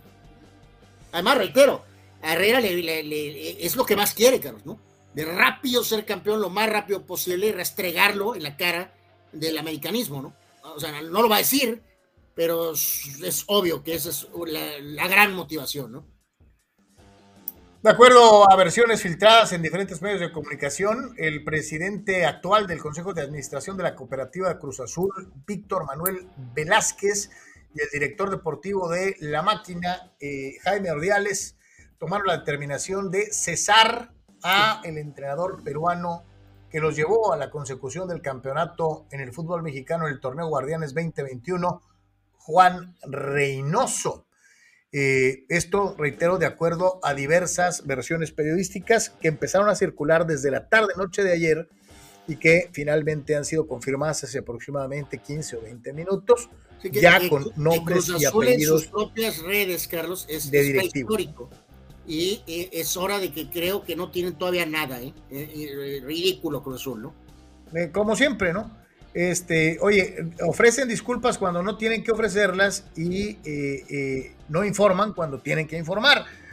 Por lo pronto, lo que traen a todo tren eh, desde ayer por la tarde, de la misma manera, para la posible sustitución de Reynoso, y de acuerdo a, a dichas fuentes que pidieron no ser identificadas, Ordiales quiere a Hugo Sánchez para dirigir a Cruz Azul. Ay, Dios, ay, nanita, Carlos. Ay, yo, tú ya reitero, yo, yo prefiero a Hugo haciendo entrevistas, Carlos. No, no, no, no, no. No sé, siento que hay mucho tiempo desde la última vez que dirigió y no quiero verlo fracasar, Carlos, con Cruz Azul. Eh, a mí no me gusta esto. A mí no me gusta esto. Yo sé que hay que intentar las cosas, que hay que ser arriesgados. Maravilloso. Diego Dreyfus eh, a mí no me gusta esto. Yo, yo soy sincero, creo que el fútbol mexicano fue injusto con Hugo, eh, eh, sobre todo con aquella destitución, desde mi punto de vista, errónea, cuando era entrenador de la selección mexicana de fútbol. Bueno, Carlos, pero después fue el tema del episodio español, Pachuca, muy, o sea, híjoles, este, ya todavía estar eh, recargando el celular por lo del despido injustificado de selección, que efectivamente. Ah, no, no, por eso, es que no me dejaste terminar. A lo que yo me refiero es que, obviamente, aquel Hugo traía el envío anímico de lo que representaba haber sido campeón back to back, además haciéndolo muy bien con Puz. Creo que lo estaba haciendo bien con la selección mayor y le tocó pagar el pato de un equipo que no metió 470 mil tiros que tuvieron para haber ganado el eliminatorio y haber, ganado el boleto olímpico, cuando no le correspondía.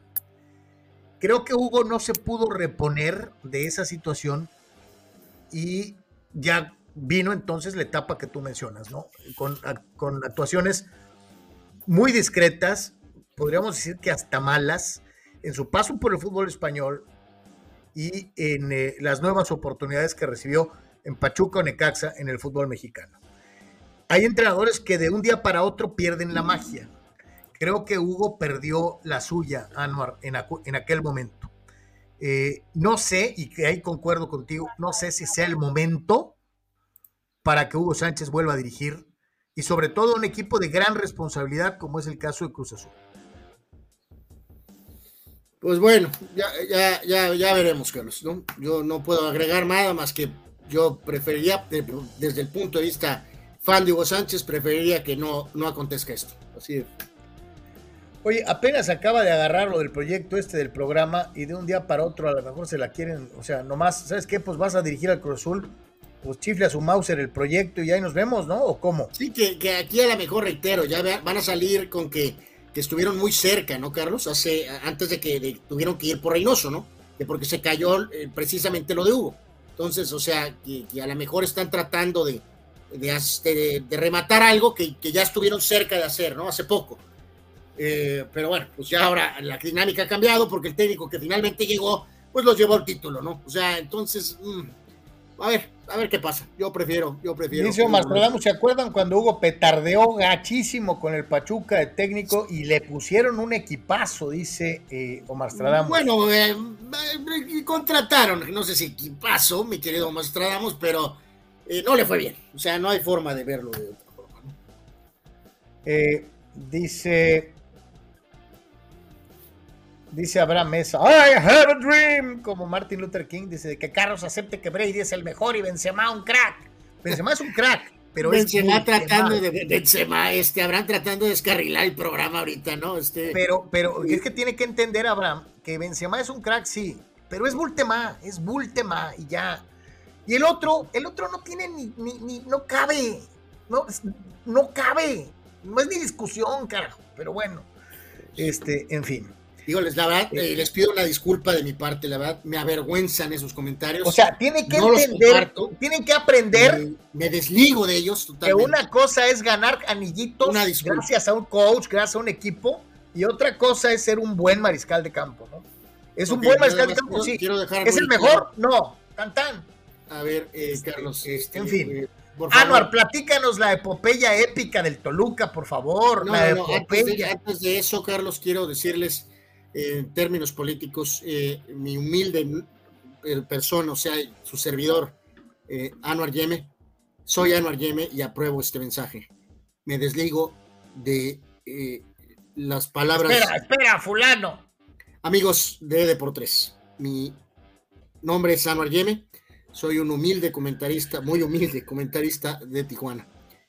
Les quiero decir que si estuvo en oportunidad de caer en este espacio ahorita y escuchó a alguien llamarle a Brady un perdedor y a Benzema un bulto, un afortunado, no es el concepto del programa. Les pido que nos den la oportunidad de que nos vean varios días, varias horas y sepan que el show es más que estos comentarios. Eh, no tengo, no quiero, puedo, puedo expresar lo que son. Por favor, no nos dejen, no nos abandonen y sigan con nosotros, denos la oportunidad. Soy Anwar Yeme y desapruebo totalmente los comentarios de Carlos en relación a Brady y a Benzema. ¿Qué dice el letrero ese? No, no alcanzo a leer. Dice que Buddy perdió varios Super Bowls. No sé quién es Buddy o Batigol. Eh, eh, eh, hubo un pequeño error con, con la persona que escribe los títulos pero ya se, corrige en este momento y dice, ¿qué? Esa persona de los títulos lo vamos a despedir, ¿no? Nuestro staff de alrededor de 3.000 Exacto, exacto. ¿Qué dice? ¿Cómo se llamaba aquel, aquella invención de nuestro gran amigo, Carlos? Eh, ¿Cómo se llamaba? En la radio. Eh, Mansur. Mansur. sí, ah, Mansur, claro. Mansur. Eh, bueno, el caso que dice que Brady perdió varios Super Bowls y bueno, este, así pasa, ¿no? ¿Qué le vamos a hacer? No voy a caer en la trampa de Abraham. Sigamos adelante. Me preguntabas por el Toluca en su aniversario. Qué interesante. Sí, cuéntanos, cuéntanos eh, eh, lo que hizo Toluca. Porque, oye, fue un golazo, Anuar. Fue un golazo y le ganaron a un europeo, ¿eh? le ganaron a un europeo. Es irrelevante. Si fue un golazo, le ganaron a, al europeo. Un golazo, un golazo, no sé eso, Jaldra. O sea, a nadie, le importa, ¿no? ¿Y sabes qué? Estadio completo, ¿eh? Bueno, qué bueno por su afición, ¿no? Que, quiere festejar con su, con su grupo, ¿no? O sea, qué bueno por ellos. Eh, bueno, pues le ganaron al inventado Leverkusen, eh, que está poniendo a chambear a sus jugadores porque eh, a lo mejor no rindieron las expectativas que querían. Y este, pues exactamente me, tomaste la palabra, Carlos, pues más quería destacar pues ese factor, ¿no? De, de, celebrar 105 años para un equipo que ahorita pues ya veíamos tiene buen rato sin ganar eh, el gol de, Canelo, ¿no? Y eh. este, en este sentido, eh, hay que decir que el Leverkusen también tiene un juego contra América el próximo 14 de julio, pero en, aparte de Volpi, que creo que es más relevante que, lo que pasó en el partido de este, Carlos, estaban diciendo que Ambriz y, y, bueno, y los directivos, que ya se habían, aparte de Volpi, que ya tenían a Meneses y que también quiere a Fernando Navarro, ¿no? Que estaba en León y que después mandaron a Pachuca, que es lo mismo. Entonces, este, bueno, serán veteranos, pero bueno, si ya traes a un Volpi y agregas a dos veteranos que conocen el sistema de Ambriz, este, pues bueno, pues supongo que serían refuerzos aceptables, ¿no? Meneses y Fernando Navarro. Vamos a ver si los cierran por completo a final de cuentas, ¿no? Oye, este es el Bayern modesto, ¿va? pues claro. Sí, pues, pues te digo, es que pues hay de Bayern a Bayern, ¿no? Este, aunque bueno, sea es buen equipo, ¿no? Pero, pues, no, pues, claro, claro, este, eh, pero me refiero que pues obviamente sí. Hay de Bayern. chicharitos, leyenda del Bayern Leverkusen. Exacto, exacto, este, eh, eh, el Bayern modesto, vamos a decirlo así. por fin, está uno a uno, carnal. Sí, sí, sí, final de la descafeinada Europa League eh, con el Eintracht Frankfurt que dejó eh, en el camino a los culés y el Rangers escocés, ¿no? Que es obviamente de esa liga, de ese país que tiene dos equipos, ¿no? El, Rangers o el Celtic. Entonces, este, pues, híjoles, ahora sí que sorry, pero sí, sí es una final descafeinada, pero eh, pues vamos a ver cómo se resuelve esto. Espero que no sean penales, Carlos. Detesto cualquier partido que se vaya a penales, por más emocionante que sean los penales. Así que a ver si se da una resolución en tiempo de juego. En caso de cualquier cosa, oye, en caso de cualquier decirlo, cosa, Carlos, que nos alcance el tiempo, les vamos a decir cómo está el show. Obviamente para los dos, pues es un, eh, evidentemente sería sensacional, ¿no? Para el Rangers ganar la Europa League, maravilloso. Y para un equipo como es el Frankfurt todavía que está un escalón atrás, Carlos, incluso del Leverkusen, eh, eh, realmente en este momento media tabla Bundesliga prácticamente, eh, pues sería sensacional ganar Europa League, ¿no? Sin duda alguna.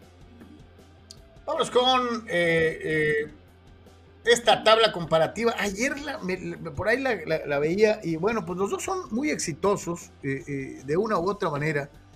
pero son jugadores, a pesar de que tienen la misma posición, completamente diferentes, ¿no? los números, los números ahí están. El caso, por ejemplo, del tiburón Luis Suárez, 829 partidos disputados en donde ha anotado 505 goles y ha dado 277 asistencias. El caso de Don Bultemá, 425 goles en 851 juegos, es decir, más juegos que Suárez, y da menos asistencias. En la eh, eh, eh, nos saltó este gráfico, Carlos, porque la verdad, digo, no hay duda de ellas. Yo me quedaría con ah, nadie pela a Suárez. Exactamente, ese es el punto de este gráfico. Yo, a pesar de todo, me quedo con Benzema, pero creo que es mejor jugador que Suárez. No por mucho, pero es mejor jugador que Suárez. Y obviamente. Oye, pero los. qué bueno que lo aclares, digo, para que le caiga el 20 al niño, al niño Abraham. Lo acabas de decir con claridad. Los números le son favorables a Suárez Sí, sí, sí, sí, sí. A lo que voy aquí es que eh, no podemos, y la comparación es muy buena, Carlos, porque si bien Suárez juega menos años y con Messi que los que jugó Benzema con Cristiano, también Suárez juega con eh, una estrella histórica y de todas maneras su producción es sensacional. Entonces, y aparte hay que recordar lo que hizo al Ajax, pero sobre todo lo que hizo Liverpool, más allá del problema que fue acusado de racismo, o la mordida con la selección, o lo que sea, y que esto y que el otro. A veces, Carlos, por lo de la mordida mundialista, eh, o el comentario, si no, eh, si fue malinterpretado, lo que dijo, aquella polémica con Ebra, pero hablando de fútbol, eh, Suárez, digo, ya sé que sí es reconocido, debería de ser más reconocido. La verdad es que sí es un mega crack, y los números lo avalan. Entonces, y yo te digo algo, creo que también se ha incurrido mucho en no perdonarle lo de las mordidas. Sí, por eso, por eso dije. Y también acuérdate del episodio en la Premier cuando Ebrard lo acusó de racismo y bueno, se armó un desgarriate. Pero, pero los mismos jugadores de Liverpool recuerdan esa liga que se ganó cuando Suárez estuvo ahí, caros que dicen, se rinden a Suárez, dicen, esa liga la ganó ese compa solo. O sea, no Messi ahí ni nada, él. O sea, entonces. No, y yo te digo algo, lo, aventaron al Atlético, lo aventaron al Atlético de Madrid como desecho del Barcelona, ¿eh? Como desecho del Barcelona. Y gracias a Suárez. o sea, no, no estamos descubriendo el hilo negro, pero de que cuando pones una comparación así contra un jugador que ahorita está en su peak, como es Benzema Carlos, te hace recordar la increíble carrera que ha tenido Luis Suárez, ¿no? Pregunta Toño Paz, ¿con esa victoria Toruga califica la Europa League? No sé si para la Europa League, Toño, pero a lo mejor deberían de ir a la Conference League, ¿no? Que es Super Sox, ¿no? Eh, donde está ahorita el gran José Mourinho en su final con, con la Roma, ¿no? En la final de la Conference League. está buena de Juan Pitones. Dice que este es el Bayern similares, ¿no? El Simi. El Bayern Simi, se oye. El Bayern, el Bayern Simi. Eh, eh, dice Dice Juan Pitones. Oye, pero Carlos, eh, a ver, podemos poner el gráfico otra vez porque estaba ahí otra preguntita del lado izquierdo con, con ahora de esto de futa futuro, eh, si es que se dan esos cambios, podría ser, pero rápido sin mencionarlos. ¿El de Benzema dices? Eh, sí, en el, de, el mismo de Benzema y Suárez, del lado izquierdo, también ahí está otra preguntita rápida de cómo podrían quedar los mentados tridentes, ¿no? en el caso de, de Haaland jugando con Foden y con Sterling, eh, el caso de Vinicius, Benzema y eh, Mbappé. si es que no se acobarda Mbappé. Eh, y acá pues ponen al Mesías jugando con Neymar y tal vez con Dembélé. y obviamente Lewandowski quiere ir al Barcelona, acomode lugar y ponen ahí a Ansu Fati. Y bueno, ahí de la tercera opción tengo dudas honestamente con el Barca de quién diablos puede ser esa o siguiente, o sea, si es Abumeyang, si es no lo sé, no estoy seguro de esa tercera opción. Pero, no, lo, Carlos, lo del Madrid sería demoledor. Eh, eh, eh demoledor. Eh, verdaderamente. La del City está muy respetable, Anuar. Pues sí, Carlos, pero Vinicius, Benzema y Mbappé, o sea, dice Fíjate, esta está buena, que dice Eduardo San Diego. Cuando Guiñac es campeón de goleo, los Tigres se quedan en semis. Bueno, ok, está interesante esa, Lalo. Pues bienvenido.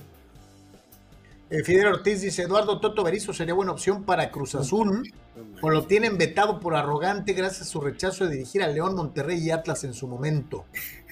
Bueno, en modo Fidel, mi, querido Fidel, eh, pero Eduardo el Toto Berizo sucks, ¿no? Eh, la verdad, fue un buen jugador con Atlas en un pequeño periodo de tiempo, dice que le retiraron el número, su más reciente etapa en Paraguay fue un desastre, eh, sí recordamos que hubo intentos de traerlo y no se dieron, el único que, pone la galaxia, eh, eh, Carlos, en el radar, me imagino, de Cruz Azul, al Toto Berizo, es, es Fidel. Pues yo, yo, te digo algo, Anuar, para el Atlas, con todo y que le retiraron el número, no sé por qué. Sí, no sé por qué, yo tampoco. No sé por qué Después se lo querían retirar a Pablo Lavallén, que creo que acaba de fracasar en Honduras. Oye, Coca, Coca me. Puta, o sea, Coca es. A ver, hablando de esas raras, Carlos, Eduardo. Eh, ¿Otra vez? ¿Otra vez? No es por nada con Rubén, ¿no? Pero, ¿otra vez? No, Eduardo, ok, entendido. Gracias por el. Yo creo que no. Yo creo que no. Yo te digo algo, digo, no sé, ya tiene rato Rubén buscando chamba, ¿eh? Este... Eh, pues sí, y creo que, ok, sería interesante si tiene alguna otra oportunidad, Carlos, eh, no sé en dónde, pero en Cruz Azul no creo. Mira, lo malo, lo malo con Rubén Omar Romano es que el último antecedente es muy malo, ¿no? El último antecedente es muy malo. Eh, esa es la realidad. Eh, vámonos a standings de la Liga Premier casi casi antes de irnos. Sí, aquí es mencionar, Carlos, porque pues, estuvimos siguiendo el juego de ayer donde finalmente, con bajas y todo, regresaron para ganarle al Southampton y dejaron todo para prácticamente la última jornada, básicamente, ¿no?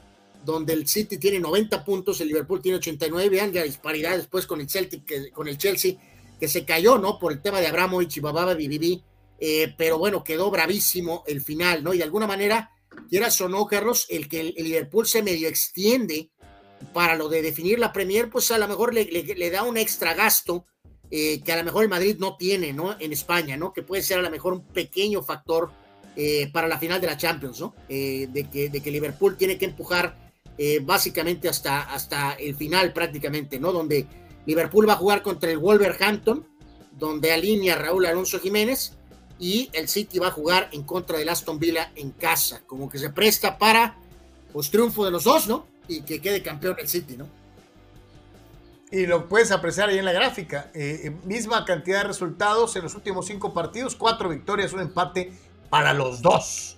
O sea, más parejo, imposible. La verdad es que está. Por de los dos, ¿no? Pero pues son. Muy, muy solo puede ganar uno, ¿no? Pues, Y eh, prácticamente para terminar, vámonos con lo mejor de la red. Vamos a ver qué nos tiene el internet el día de hoy. Eh, eh, sí, yupi. ¿Tú, puedes hacer eso, Carlos? Claro que no, fulano, a duras penas me puedo meter a nadar y, a la mejor. Digo, no es una ola gigantesca, pero tiene mérito lo que hace fulano, que luego después logra realmente hacer algo de surf hasta ser apaleado. Esto es divertido. Y además la dama controla perfectamente la máquina. Velo, velo, manual. Eh, wow. Eh, santo Dios. Bueno, esta es histórica, pero la repetimos. Eh, inolvidable recordar eso. Y el fanático dice, ¿qué onda con ese tipo, no? Bueno, eh, este marabarista con el bat, con la majagua, parece fácil. Y luego, esta mujer, a base de soplidos, hace que la fuente pues, tome vida. y luego, ¿qué tal este moderno aditamento? Competencia de, pues, ¿cómo se llama esa cosa? De, de, carretillas, digno de, de, Tony Hawk, este, eh, eh, pero con carretilla eh, de una u otra manera. Dice Eduardo Sandiego que Romano estuvo en el Partido Cruz Azul. Y es que por ahí se pueden prestar las malas interpretaciones, mi querido Lalo. Sí estuvo Rubén ahí. Pero eso, de eso, a que vaya a ser el técnico, creo que mm, este, sí, lo tomaron varias veces, inclusive en la, en la transmisión de la, de la cadena para Estados Unidos, ya hasta lo especularon. Oh, mira, está Rubén, a lo mejor está esperando este, el cambio de técnico para hacerse cargo. Eh, ya desde ahí empezó el run run, ¿no? Este, pero del dicho, al, del dicho al hecho hay mucho trecho. Y aquí te pregunta, yo creo que a ti, Anor, porque pues te declaraste eh, eh, en contra de. Lalo Castañeda te dice, a ver, Romano Hugo para Cruzul. Ninguno de los dos. Si tú fueras Cruz Azul y tuvieras solamente estas dos opciones. Romano. Pero ¿Crees que, ¿crees que Rubén lo puede hacer ninguno de los dos? Pero ya, si tengo que decir uno u otro, pues Romano. Dice Fidel Ortiz, Eduardo Toto Berizo. Ah, bueno, ya lo leímos, el del Toto Berizo. El Toto Berizo. Víctor Baños nos reporta la pizarra con los Dyers, 4 a 2 en la cuarta. Ya le dieron la vuelta a los azules. Eh, eh, eh, que lo están haciendo, que lo están haciendo muy bien. Este, pues bueno, pues prácticamente estamos llegando a la conclusión del Deportes de hoy. Por desgracia, pues nos vamos a ir con partido empatado un gol. Mañana les platicamos cómo Mañana platicaremos a ver qué pasó con la famosa Europa League, ¿no? Este, así que para todos, muchísimas gracias por habernos acompañado. Y si Dios quiere, nos estaremos viendo una vez más el día de mañana, pendientes de los J por 3 el día de hoy en el transcurso de la tarde. Ahí subimos algunos videitos en TikTok, ojalá que los pueda ver.